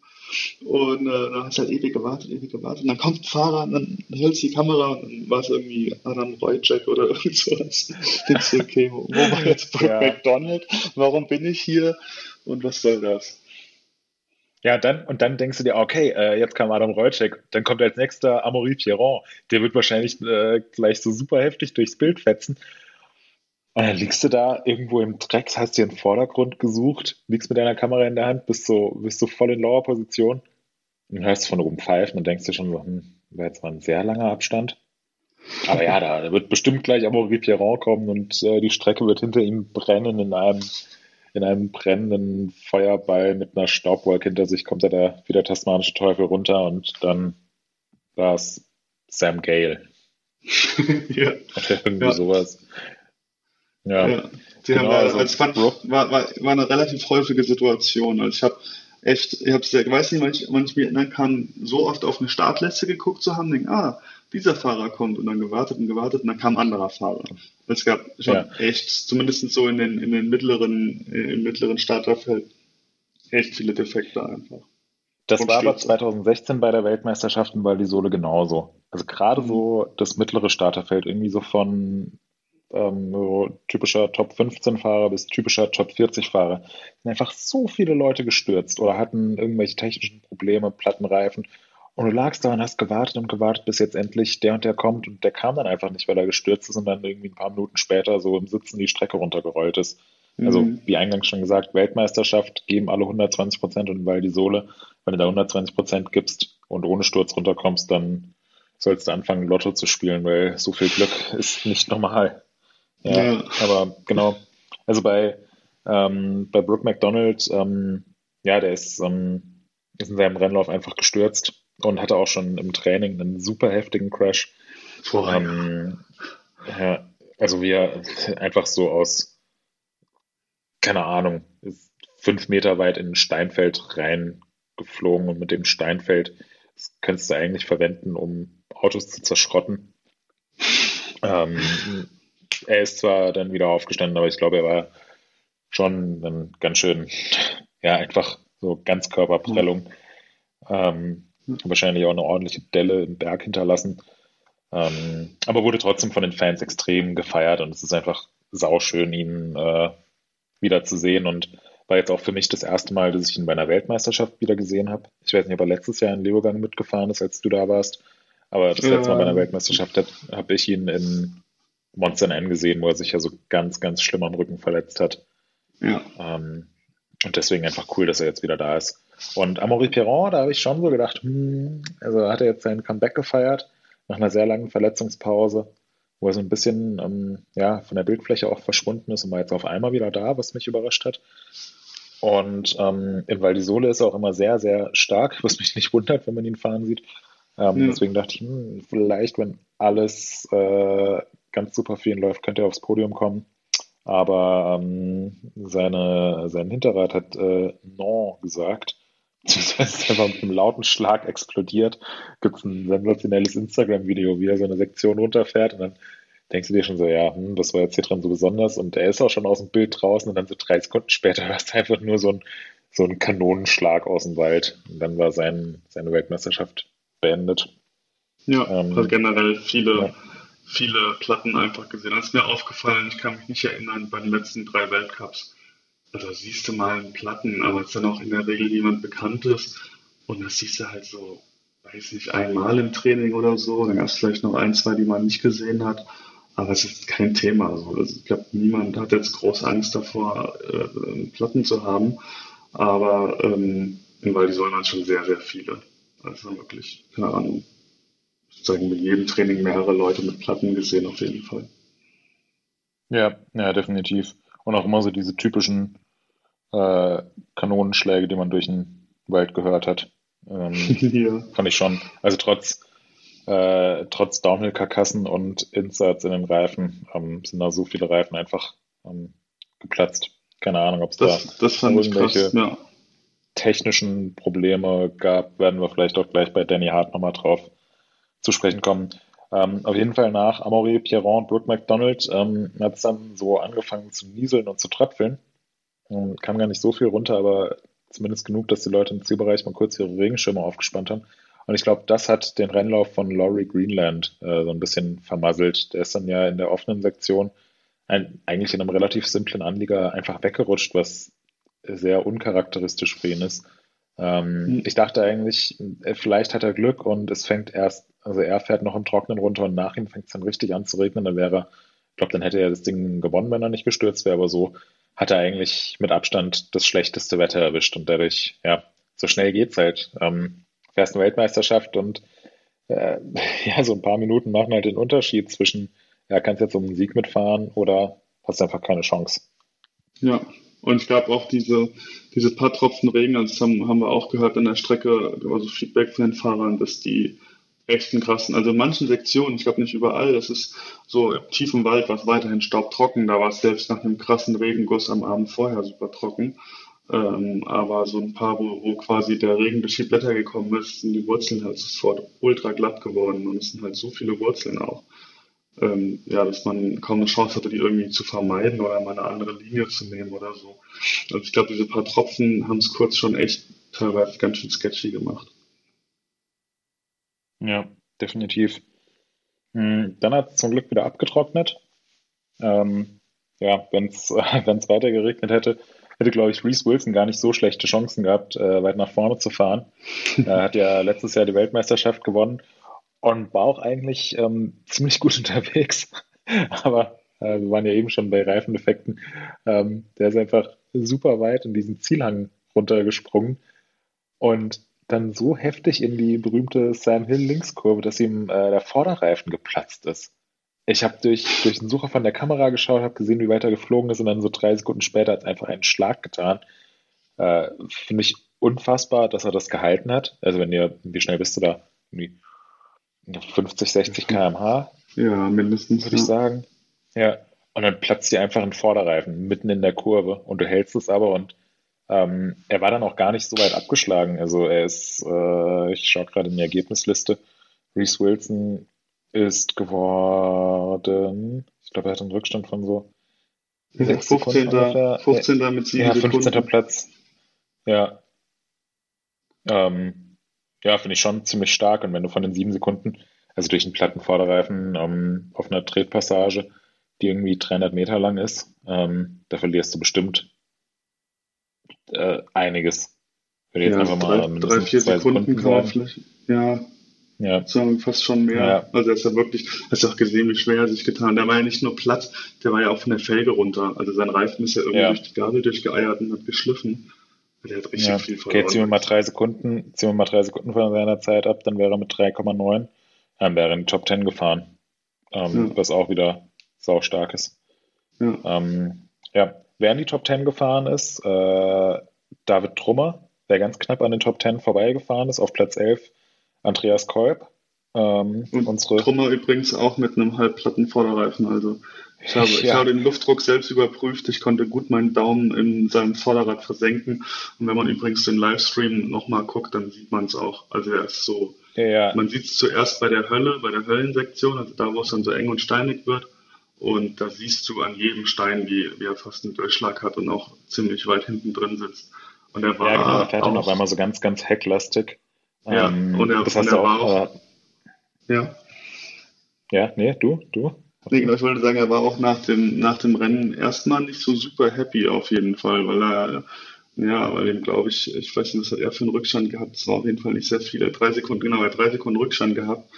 Ähm, Echt nicht nur? mal drei Sekunden, ja, nicht mal drei Sekunden also auf dem dritten. Mit ja, drei Sekunden doch. auf, auf Greg Achso, halt, ich bin, oh, oh, oh, boah, krass, 3,1 Sekunden. Ja, drei Sekunden auf Greg Menard, äh, 2,6 oder sowas, 2,7 auf Troy Brosnan. Auf Brosnan. Ja, und, äh, und es war halt wirklich mindestens, also man sieht im Livestream, es ist mindestens ein Drittel der Strecke, der hat vielleicht ja. ein halbes Bar vorne drin gehabt oder sowas. Ja. Fast da drauf geblieben ist der Reifen. Und ähm, ja, er war im ersten Moment, glaube ich, er musste ein bisschen verarbeiten, weil ihm halt klar war, scheiße, da, da wäre halt richtig was gegangen. Ich glaube, im Nachhinein war er dann doch ganz happy, ja dass er halt so gut fährt. Aber äh, ja, du musst ja auch die Strecke hin, weil die Sohle so du musst ja auch die Strecke, weil die Sohle gerade, wo es so steil und steinig und äh, ja, einfach hart wird und es viel knallt, da bringt es ja nichts die ganze Zeit und drin, hinten drin zu hängen und ähm, zu hoffen, dass deine Federgabel die Schläge abfedert. Also da musst du ja irgendwie eine aktive Position einnehmen und selbst mitarbeiten. Und wenn du halt, wenn du dann auf einmal so ganz hecklastig fahren musst und eigentlich vorne gar keinen Schlag drauf bekommen darfst, dann kannst du ja auch gar nicht mehr die Linien fahren, beziehungsweise die Geschwindigkeiten fahren, die du eigentlich wolltest. Und das das zerhaut ja deinen ganzen Rennrhythmus und deine ganze Taktik. Ähm, ja. Von daher echt beeindruckend. Ähm, ja. David Trummer. Krasser, krasser Lauf von ihm, nicht, krass, dass er das noch so runtergebracht hat. Und, ja, nicht ja, schlecht, Euler. Ja. ja. und Andreas Andreas Kolb auf äh, Platz 11. Ähm, ebenfalls ganz schön beeindruckend. Äh, ähm, hat er äh, dieses Jahr so in seinen Rennläufen hin und wieder ein bisschen, bisschen Trouble. Also in Leger ist er, äh, hat er den coolsten Trift seit, äh, seit ähm, ja, keine Ahnung, seit Sam Hill hingelegt. ähm, was dann aber auch leider mit einem Sturz geendet hat. Äh, in Leger ist ihm die Kette gerissen. Ähm, trotzdem ist er immer echt gut Maribor. gefahren. Ach, ja, klar, in Maribor, sorry, genau. Ähm, ja, und jetzt hier hat er eigentlich einen ziemlich sauberen Lauf runtergebracht. Ist vielleicht, hat vielleicht ein bisschen verhalten angefangen. Es war bei der ersten Split 33. bei der zweiten Split 29. Ähm, ich schau mal kurz, äh, bei der zweiten Split 1,52,7 und die ganzen anderen Leute um ihn rum hatten da so Zeiten von 1,49 bis 1,50. Also da war irgendwie 2,7 Sekunden oder so ungefähr drei Sekunden hinten dran und hat es dann unten alles rausgefahren und auch hier jetzt wieder das äh, Fahrradkette-Spiel, wenn man einfach mal drei Sekunden von seiner Zeit abzieht, dann ist halt super weit in den Top 10 drin, also irgendwie so um den fünften, sechsten, siebten Platz rum. Ähm, elfter Platz von Andreas Kolb ist ein wahnsinnig gutes Ergebnis und ich hoffe, dass das dass das auch wirklich honoriert wird. Also ich finde es cool, was ähm, sowohl David als auch Andy da äh, in den letzten Jahren für eine Entwicklung hingelegt haben. Ähm, beide jetzt in, in, großen Teams angekommen. Der eine beim YT Mob, der andere bei ähm, Atherton Racing. Und das haben sie sich mehr als verdient. Also es ist echt cool, wie sich das in Österreich entwickelt hat, dass sie einfach zwei Fahrer haben, die in der absoluten Weltspitze drin sind und dazu auch noch ja. äh, einfach super lustige, nette, sympathische Typen sind. Ja, das stimmt. Richtig. Ja. Richtig coole Typen. Euder. Ja. ja coole Euders. Jo. Ähm, dann ist Danny Hart ins Ziel gekommen, hat sich auf dem, äh, hat auf dem Hotseat Platz genommen und da dachte man das erste Mal, okay, das, äh, das könnte jetzt eine Zeit sein, die für die, für die absolute Spitze reicht. Irgendwie so drei Sekunden vor Finn Iles, der zu dem Zeitpunkt äh, im Hotseat war, oder, oder zwei Sekunden. Ähm, zweieinhalb Sekunden waren es. Ähm, war auch schneller als die Qualizeit von Lois Vergier. Äh, dann kam eigentlich ziemlich direkt dahinter Benoit Collange. Wir haben uns eben nochmal den Run von Benoit Collange angeschaut. Ähm, ist wahrscheinlich der schnellste Fahrer, den niemand auf dem Schirm hat der vergangenen Jahre. Und der Run war eigentlich jetzt im Nachhinein betrachtet mein persönliches Highlight von dieser Weltmeisterschaft weil er einfach so gut und so aggressiv gefahren ist und gerade unten in den letzten Sektionen einen Wahnsinns-Speed drauf hatte und alles super direkt gefahren ist, äh, sau viele Schläge abbekommen hat, aber sein Ding voll durchgezogen hat. Also fand ich sehr beeindruckend. Ähm, ja, auch gerade traut man ihm gar nicht so, so zu, der ist irgendwie so, so ja, wie sagt man, er ist halt ähm, ein großer, dünner Typ eben, aber er ist halt einfach super aggro gefahren. Der hat, den hat das Fahrrad ja teilweise, das hat es zusammengefaltet einfach nur. den hat ihn überhaupt nicht geschert. Hat immer, er war auch nie irgendwie out of shape oder so, also das immer super auf dem Fahrrad, hat die Kurven mega gerailt. Ähm, ja, fand, fand ich extrem beeindruckend, wie er da gefahren ist. Ja, ja, auf jeden Fall. Ich weiß noch, da stand ich mit, ähm, mit Andy, unserem kanadischen Fotografen, Kollegen, der für uns den Cross-Country-Bereich macht, äh, stand auf der Innenseite von der Sam Hill Kurve und wir haben Panshots gemacht und uns dann äh, darüber unterhalten und festgestellt, dass wir beide äh, total verliebt in Benoit Collange sind und beide hoffen, dass er Weltmeister wird. Und dann hat der Streckenkommentator so sie, die Splits durchgesagt und bei der ersten Split hat er irgendwie eine Sekunde Rückstand gehabt auf Danny Hart. Ähm, und bei der zweiten Split dann immer noch eine Sekunde und dann dachte man, hm, ja, komm, nee, gib jetzt nochmal Vollgas, vielleicht klappt es dann ja irgendwie. Dann auf einmal hieß es, oh, er ist 0,2 Sekunden vorne und im Ziel hieß es dann, oh, er ist irgendwie, äh, ich schaue nach, ist 1,6 Sekunden vorne vor Danny Hart und da haben wir beide gesagt, ja, oh, geil, danke Benoit, jetzt bist du wirklich Weltmeister. Ähm, aber ich da hatte dann noch einer was gegen. Ja. ja. Da hatte einer was dagegen, der auch der einzige Fahrer ist, der noch längere Beine hat und noch ein bisschen älter ist. Ja, Baujahr 81. Ja. ja. Ich weiß nicht, hat er, hat er schon ein H-Kennzeichen? Eigentlich schon, äh, oder? Ja, auf jeden Fall. Ab, äh, ab drei. Er könnte auf jeden Fall nicht nur in der Masters, er kann demnächst in der Masters 2 Klasse im IXS Cup antreten. ja. ja. Greg Menard. Ja, hat's gerissen, das Ding. Was, was für ein Typ. Mit einer ähm, am Anfang relativ verhaltenen Fahrt. Also wenn man, wenn man so die letzte Spalte in den Ergebnissen ausklammert, denkt man, ja, irgendwie typischer Greg Menard-Run, so ziemlich gut, aber jetzt nicht sensationell, dass er allen anderen äh, zeigt, wie man Downhill fährt. Also bei den Splits Vierter, Siebter, Vierter, dann Dritter. Denkst du dir schon, oh ja, hm, stimmt, nach unten raus ist er mal gut. Und im Ziel Erster. ähm, und äh, ich versuche äh, beim Finale immer meine Kontenance zu bewahren. Aber als er über die Ziellinie ist und es grün geleuchtet hat und ich so aus der Distanz gehört habe, wie im Zielbereich, äh, der war dann zu dem Zeitpunkt schon ziemlich ordentlich gefüllt. Ähm, waren auch viele, viele Fahrer, die ihren Finallauf dann schon hinter sich hatten, viele Junioren, viele Juniorinnen, die ganzen Leute von den Teams waren im Zielbereich und alle sind einfach, also haben einfach so wie bei einem, wie im Fußballstadion ein Torjubel. Alle haben sich einfach massiv gefreut und da dachte ich, oh, also ich habe auch selbst mitgejubelt und habe mich mega gefreut, hatte eine Gänsehaut und dachte, krass, also Greg Menard könnte jetzt wirklich das Ding hier gewinnen. Ähm, und gleichzeitig wollte ich es aber auch nicht, weil ich ein bisschen die Befürchtung ähm, habe, beziehungsweise hatte, wenn Greg Menard jetzt Weltmeister werden soll, dann wird er vielleicht am Ende der Saison sagen, so, ciao, das war's. Ähm, bin jetzt alt genug. Ich äh, verabschiede mich in den Ruhestand. Wird hoffentlich nicht passieren, aber nee, ja, ich, dann dürfte er zumindest erstmal ja. ja. Ja, er wird jetzt sicherlich noch das Jahr irgendwie im Weltmeistertrikot fahren. Genau, und er ist ja noch offensichtlich super schnell. Er, er kann es noch, er, er darf jetzt ein Jahr lang nochmal Weltmeister sein. Er hat sich ja super krass gefreut. Also ich kann es mir nicht vorstellen. Ich denke, der, der ist nächstes Jahr wieder ja. am Start.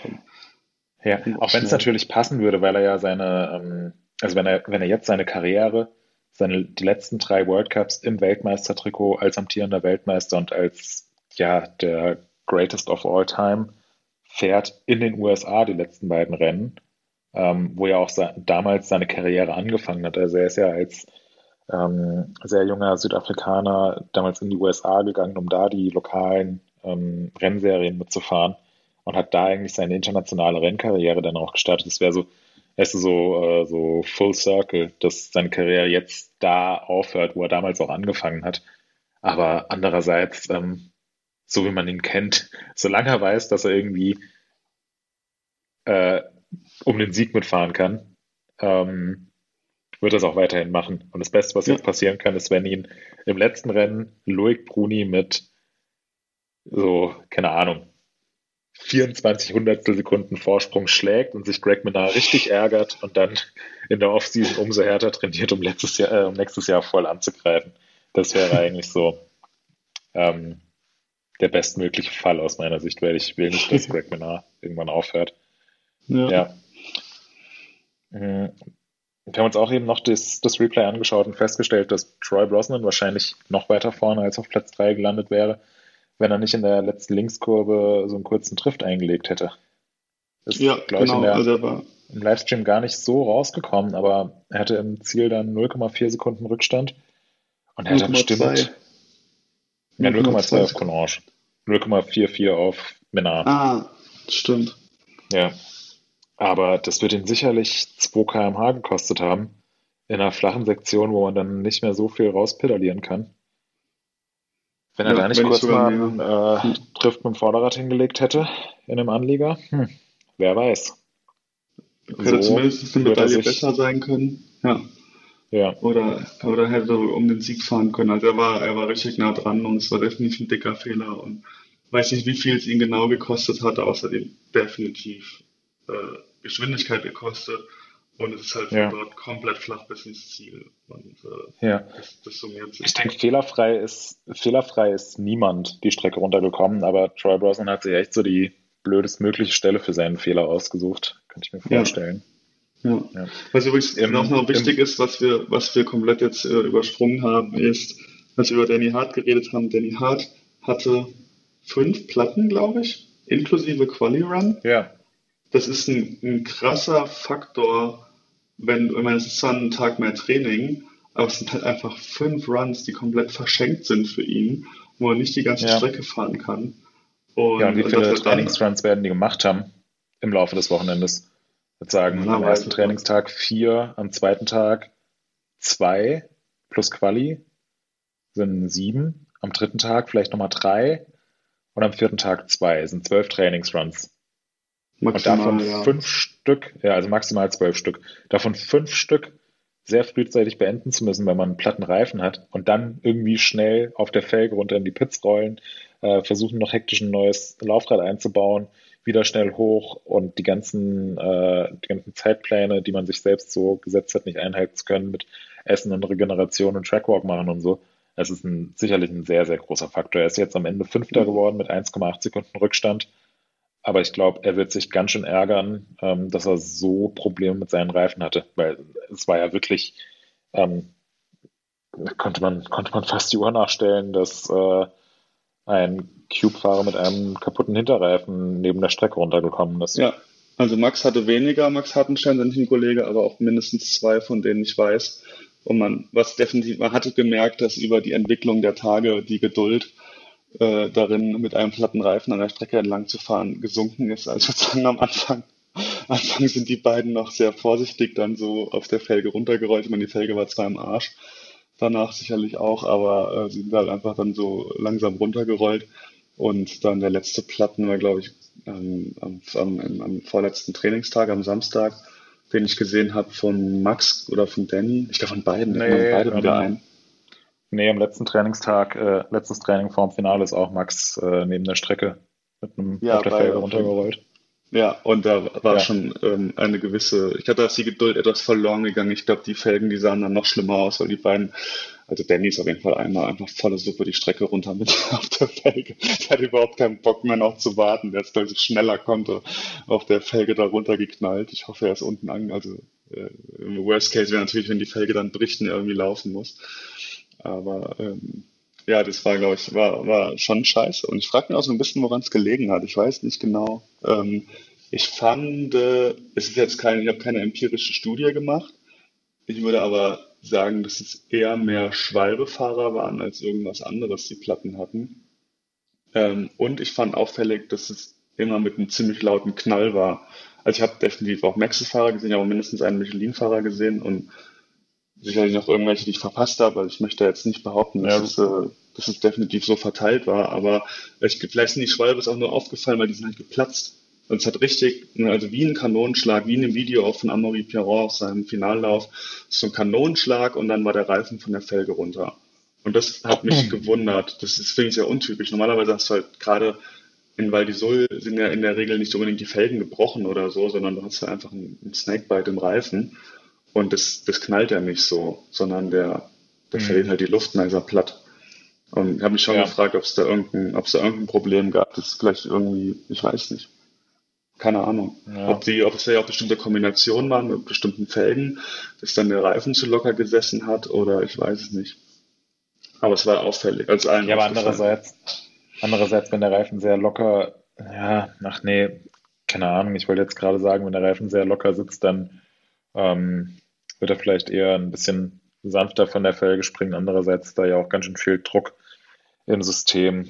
Das ist dann ja, eben, genau. Also sehr ja, keine Ahnung. Ich weiß auch nicht, woran es liegt. Mir ist es auch aufgefallen. Ähm, könnte vielleicht auch sein, weil einfach insgesamt recht viele Leute auf Schwalbereifen unterwegs sind. Das ähm, kann auch sehr gut sein. Ja, ja, ähm, ja, eine empirische Studie haben wir, wie gesagt, nicht gemacht. Dafür war auch die Stichprobe dann etwas zu klein. Aber ähm, im Forum wurde gefragt, ob Troy Brosnan vielleicht so ein bisschen der Verlierer dieser Weltmeisterschaft ist, ähm, weil er jetzt wieder nur Dritter geworden ist und er so super konstant ist, aber irgendwie immer so ein ganz kleines bisschen was fehlt, damit er ganz vorne landet.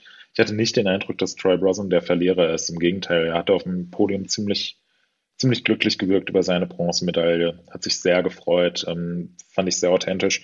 Ich würde sagen, wenn es Verlierer gibt, dann definitiv Danny Hart, weil er einfach so viel Trouble mit seinen Reifen hatte. Und weil, ja, das, das ist halt kein eigener Fahrfehler oder kein Sturz oder so.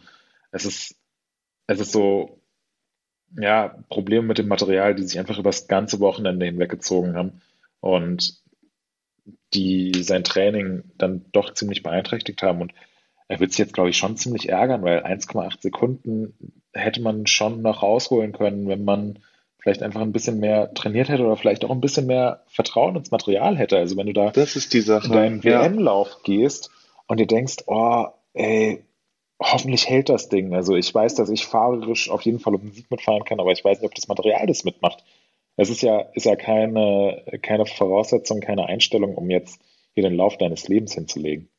Nee, genau. Das finde ich, find ich auch krass. Und die, die Jungs sind auch mit Insights gefahren, also zumindest gegen Ende. Ähm, ja. hatten, hatten die Insights drin und dann, was willst du dann noch ja. machen? Ich meine, ja, kannst höchstens noch den Druck erhöhen, aber vielleicht war es auch vielleicht auch mit viel Luftdruck gefahren und, und hat dann das Gefühl gehabt, der rutscht, ich weiß es nicht. Aber ich denke schon, dass es keine, keine gute Ausgangssituation ist. Ja, genau. Und wer für mich auch noch ein Verlierer des Wochenendes war, ist ähm, Loic Bruni. Auch wenn ein sechster Platz ähm, natürlich immer noch ein super gutes Ergebnis ist und er auch insgesamt froh sein kann, dass er nach seinem heftigen Sturz in der Quali und direkt vorm Finale ist er auch nochmal ganz schön abgeflogen. Äh, da ist ein sechster Platz natürlich immer noch super gut, keine Frage. Und 2,9 Sekunden Rückstand ist jetzt auch nicht die Welt. Wir haben uns eben im Auto schon drüber unterhalten, ein bisschen, ähm, du warst ja etwas anderer Meinung. Ich finde, dafür, dass er von den letzten sechs Weltmeisterschaften vier Stück gewonnen hat und jetzt eigentlich auch keinen Grund hat, Rücksicht auf die Gesamtwertung im Weltcup zu legen, weil da ist er dann doch relativ weit hinten da wird er sich, glaube ich, mehr ausgerechnet haben. Also ich glaube, er würde, wollte dieses Jahr auch definitiv wieder um den Weltmeistertitel mitfahren. Ähm, er ist auch einer der Fahrer, die sau viel Wert auf das weiße Trikot mit den Rainbow Stripes legen. Deswegen sechster Platz für ihn. Glaube, ich wird da nicht so 100% happy drüber sein. Nee, also man, man erwartet von ihm nach, nach der krassen Siegesserie bei Weltmeisterschaften erwartet man von Rick Bruni natürlich deutlich als den Sieg halt oder zumindest eine Medaille. Ähm, dem ist er nicht gerecht geworden. Ähm, aber ich denke, ja, ich, ich denke, er hat immer noch den Speed. Ich glaube immer noch, dass er einer der schnellsten Fahrer überhaupt ist. Ähm, er hat bisher ein bisschen Pech gehabt. Er war ein Leger sauerstark zum Beispiel.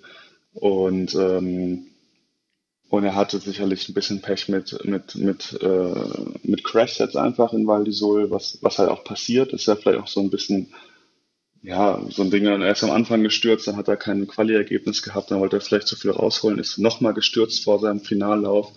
Anscheinend so, so dolle, dass er nicht genau weiß, wie es mit Lenz Heide wird. Ähm, ich denke eigentlich schon, dass er dort mitfährt, weil er konnte offensichtlich seinen Finallauf noch machen und, und so ein bisschen wird ihn die Gesamtwertung schon noch interessieren. Aber es scheint schon, schon ein heftiger Einschlag gewesen zu sein. Dadurch, dafür ist ein sechster Platz natürlich krass. Aber es ist sicherlich nicht das Ergebnis, was die Fans oder auch er selbst von sich bei einer WM erwartet hat. Hm. Ja, genau, sehe ich auch so. Ähm, er hat jetzt auch auf Instagram gesagt, ähm, dass er nicht weiß, ob er hier Lenzerheide mitfährt, weil der letzte Sturz im Training dann doch nochmal ziemlich heftig war. Und ich finde, der hat das ganze Wochenende irgendwie, also selbst im, im, letzten Trainingsrun saß oder stand er mit seinem Betreuerteam dann in einer der unteren technischen Sektionen und hat dann noch Zeiten verglichen und überlegt, welche Linie er fährt, fahren soll, welche Linie ja die beste ist. Und das finde ich relativ untypisch für Loic Bruni, der zwar sehr, sehr methodisch an die ganze Sache rangeht und viel ausprobiert und sich ähm, immer sein Betreuerteam um sich herum hat, die sich von oben nach unten runterarbeiten und immer so 15 äh, Sekunden Sektionen die Zeit messen und ihm dann genau sagen, hey, du fährst da lang, an dem Stein biegst du links ab und dann springst du da und da drüber und das machst du, weil das ist die schnellste Linie. Fertig. Und dann gibt es auch keine, keine Widerrede. Also dann setzt Loic Bruni das so um. Und die haben die echt bis zum Schluss, bis zum, also im letzten Trainingslauf vor dem Finale haben sie noch überlegt, was sie jetzt machen sollen. Und er hat sich einfach nicht so, er hat einfach nicht so sicher gewirkt, nicht so diese Souveränität ausgestrahlt, wie man es sonst vielleicht von ihm kennt. Hm, deswegen ja, hat es mich das jetzt. Ich auch merken. Ja, ja vor diesem Hintergrund hat mich dann nicht überrascht, dass er nicht dann Erster im Ziel war. Ja, also ich fand insgesamt, dass er schon einen sehr guten Eindruck gemacht hat auf der Strecke. Ich glaube, dass die Stürze ihn ziemlich durcheinander gebracht haben. Ähm, und ich finde es auch merkwürdig, dass sie so kurz vorm Finale noch die, also es hat mich super gewundert. Ich habe auch mit dem Teamfotografen, dem Sebastian Schick, dort gestanden, wo sie Zeiten gemessen haben, meinen auch so, Porsche ist normal. Und dann haben wir mit den Schultern gezuckt, da wusste ich irgendwie auch nicht so genau, aber es war schon war schon ein bisschen merkwürdig, dass sie da so kurz vorm Rennlauf noch die Zeit messen. Und vor allem, er kam auch im ersten Lauf dann durch, ist die eine Linie gefahren, ist ja auch super gut gefahren. Und da hast du ja erzählt, dass er dann im zweiten Lauf, da war ich dann weg, äh, im zweiten Lauf auf einer anderen Linie durchkam äh, und da irgendwie sehr holprig war und nochmal hochschieben musste. Und da frage ich mich auch, ob sie sich damit einen Gefallen getan haben. Also da nochmal die Linie ja. zu ändern. Ich, weiß nicht, ich bin kein Loic Brüni. Ich kann mir halt so ein bisschen vorstellen, dass das für ihn anders ist als für andere Leute. Irgendwie, wenn so, wenn man mir sagen würde, noch in Val di Sol mal eine andere Linie, fünf Minuten vorm Rennen, dann würde mich das, würde mich das glaube ich, ganz schön stressen.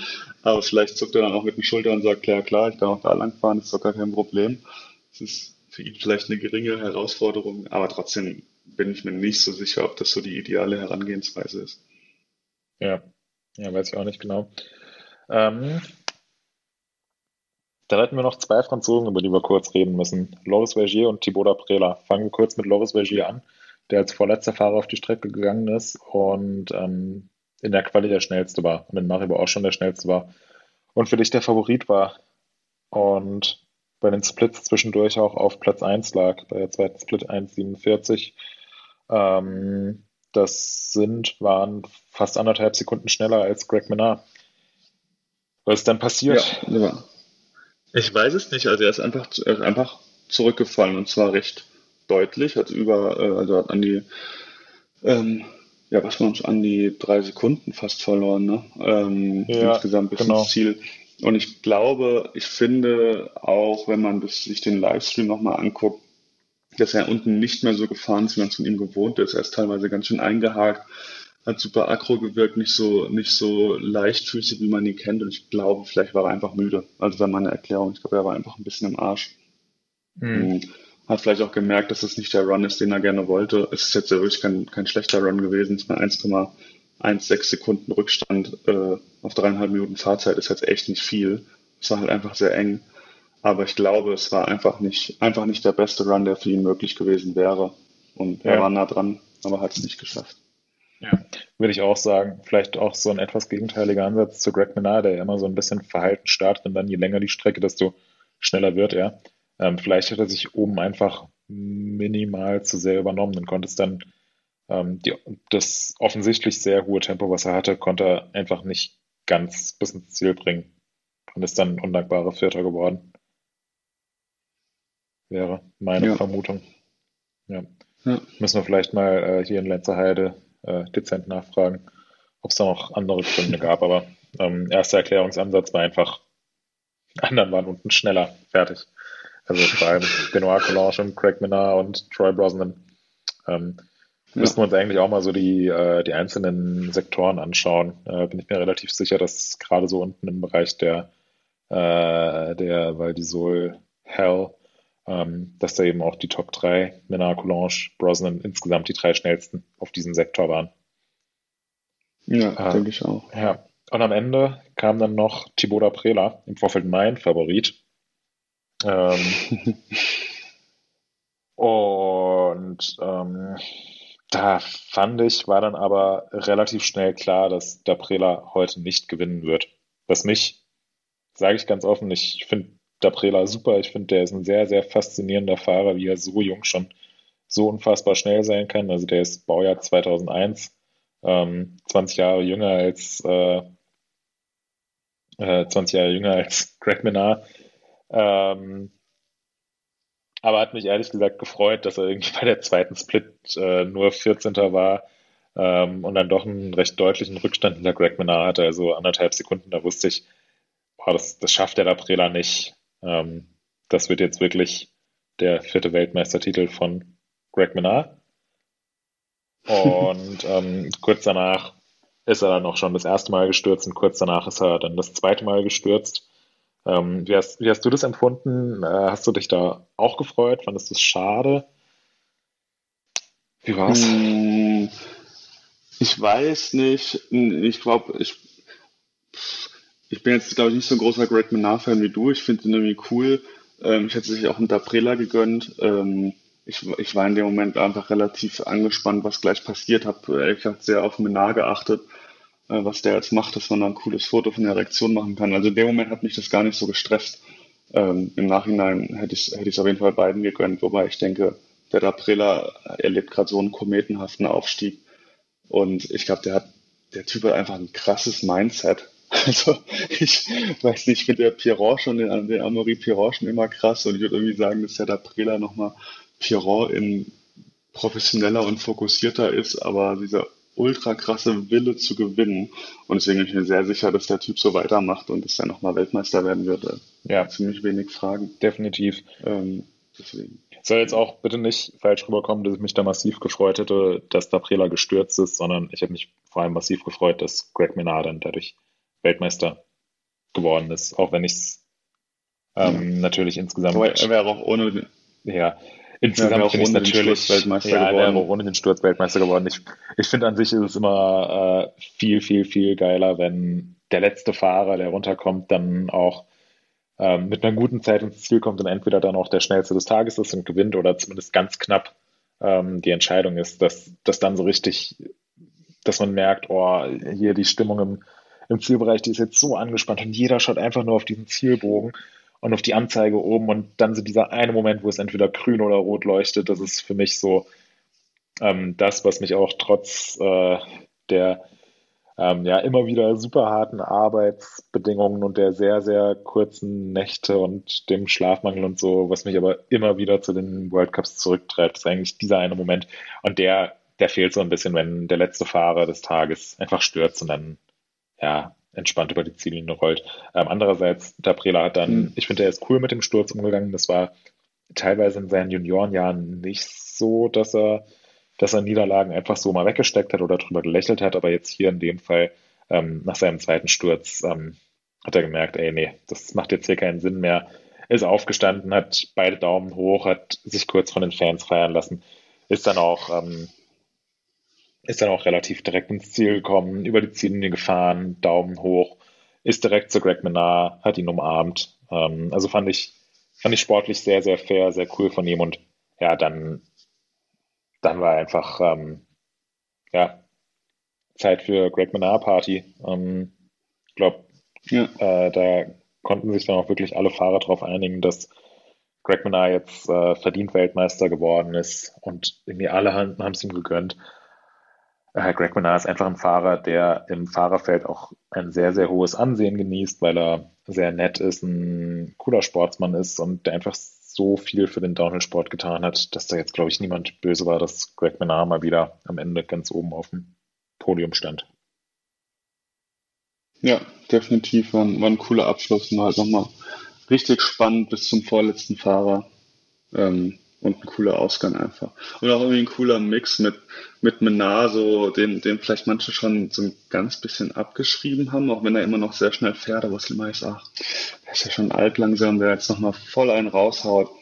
Mit Coulanger, so ein Underdog, den, ja, sicherlich die Leute, die sich ein bisschen halt auseinandersetzen, schon auf dem Schirm hatten, aber der irgendwie halt, ja, relativ unbekannt ist ähm, und, dann, und dann mit Trevor Rosen halt den, den Mr. Consistent, der halt wieder mal dabei war und wieder mal sehr knapp am Sieg vorbei ist. Übrigens mir noch eingefallen, weil du meinst, er hat sich auf dem Podium gefreut. Er hat sich schon gefreut, aber er saß nach dem Podium äh, mit seinem Mechaniker noch, äh, noch relativ lange ähm, äh, an der Kante vom Podium und hat sich mit ein paar Leuten unterhalten und hat schon so ein bisschen den Kopf geschüttelt und immer wieder gesagt, ah, dass es halt wieder so knapp sein muss. Und ich glaube, das, das nagt schon ein bisschen an ihm, dass er so der ewige dritte oder zweite ist. Ja, okay, ich hab, also ich glaube, der hätte schon extrem gerne gewonnen. Ja, das sicherlich. Ähm, ich habe nur gesehen, wie er da mit seinem Mechaniker, dem, dem Aaron, saß, ähm, habe aber nicht mitbekommen. Ja.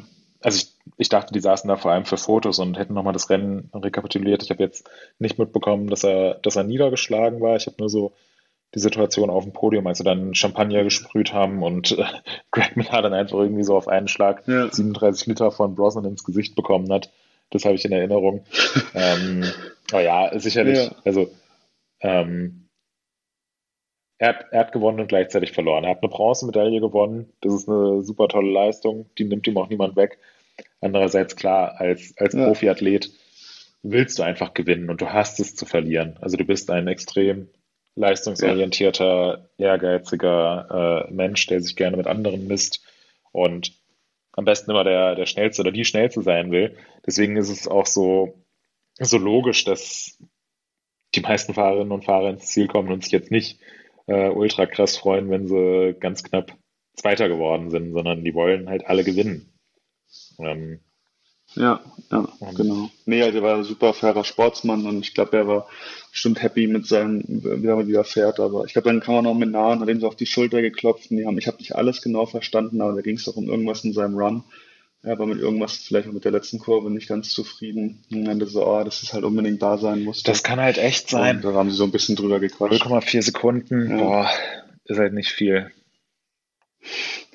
Nee, vor allem auf so einer also ich verstehe das nicht, so 0,4 Sekunden, das ist so einmal an der falschen Wurzel kurz hängen geblieben, ja. einmal einen Meter zu weit innen in die Kurve und dann, das waren die halt und es gibt so viele Gelegenheiten auf dieser Strecke, wo so viel schief gehen kann und dann wird es trotzdem so knapp, es ist unglaublich. Ich, nach wie vor verstehe ich es nicht, wie dieser Sport so knapp sein ja. kann.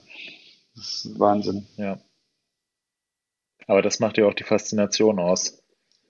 Jetzt ist Greg Menard ja, und Miriam Nicole und Isabella Jankova und Jackson Goldstone sind amtierende Downhill-Weltmeister, weil sie einfach über einen Zeitraum von drei Minuten und 30 Sekunden, das sind ein bisschen über 200 Sekunden, schneller waren als die anderen. Das ist ein durchschnittliches Poplied ja. von der Länge.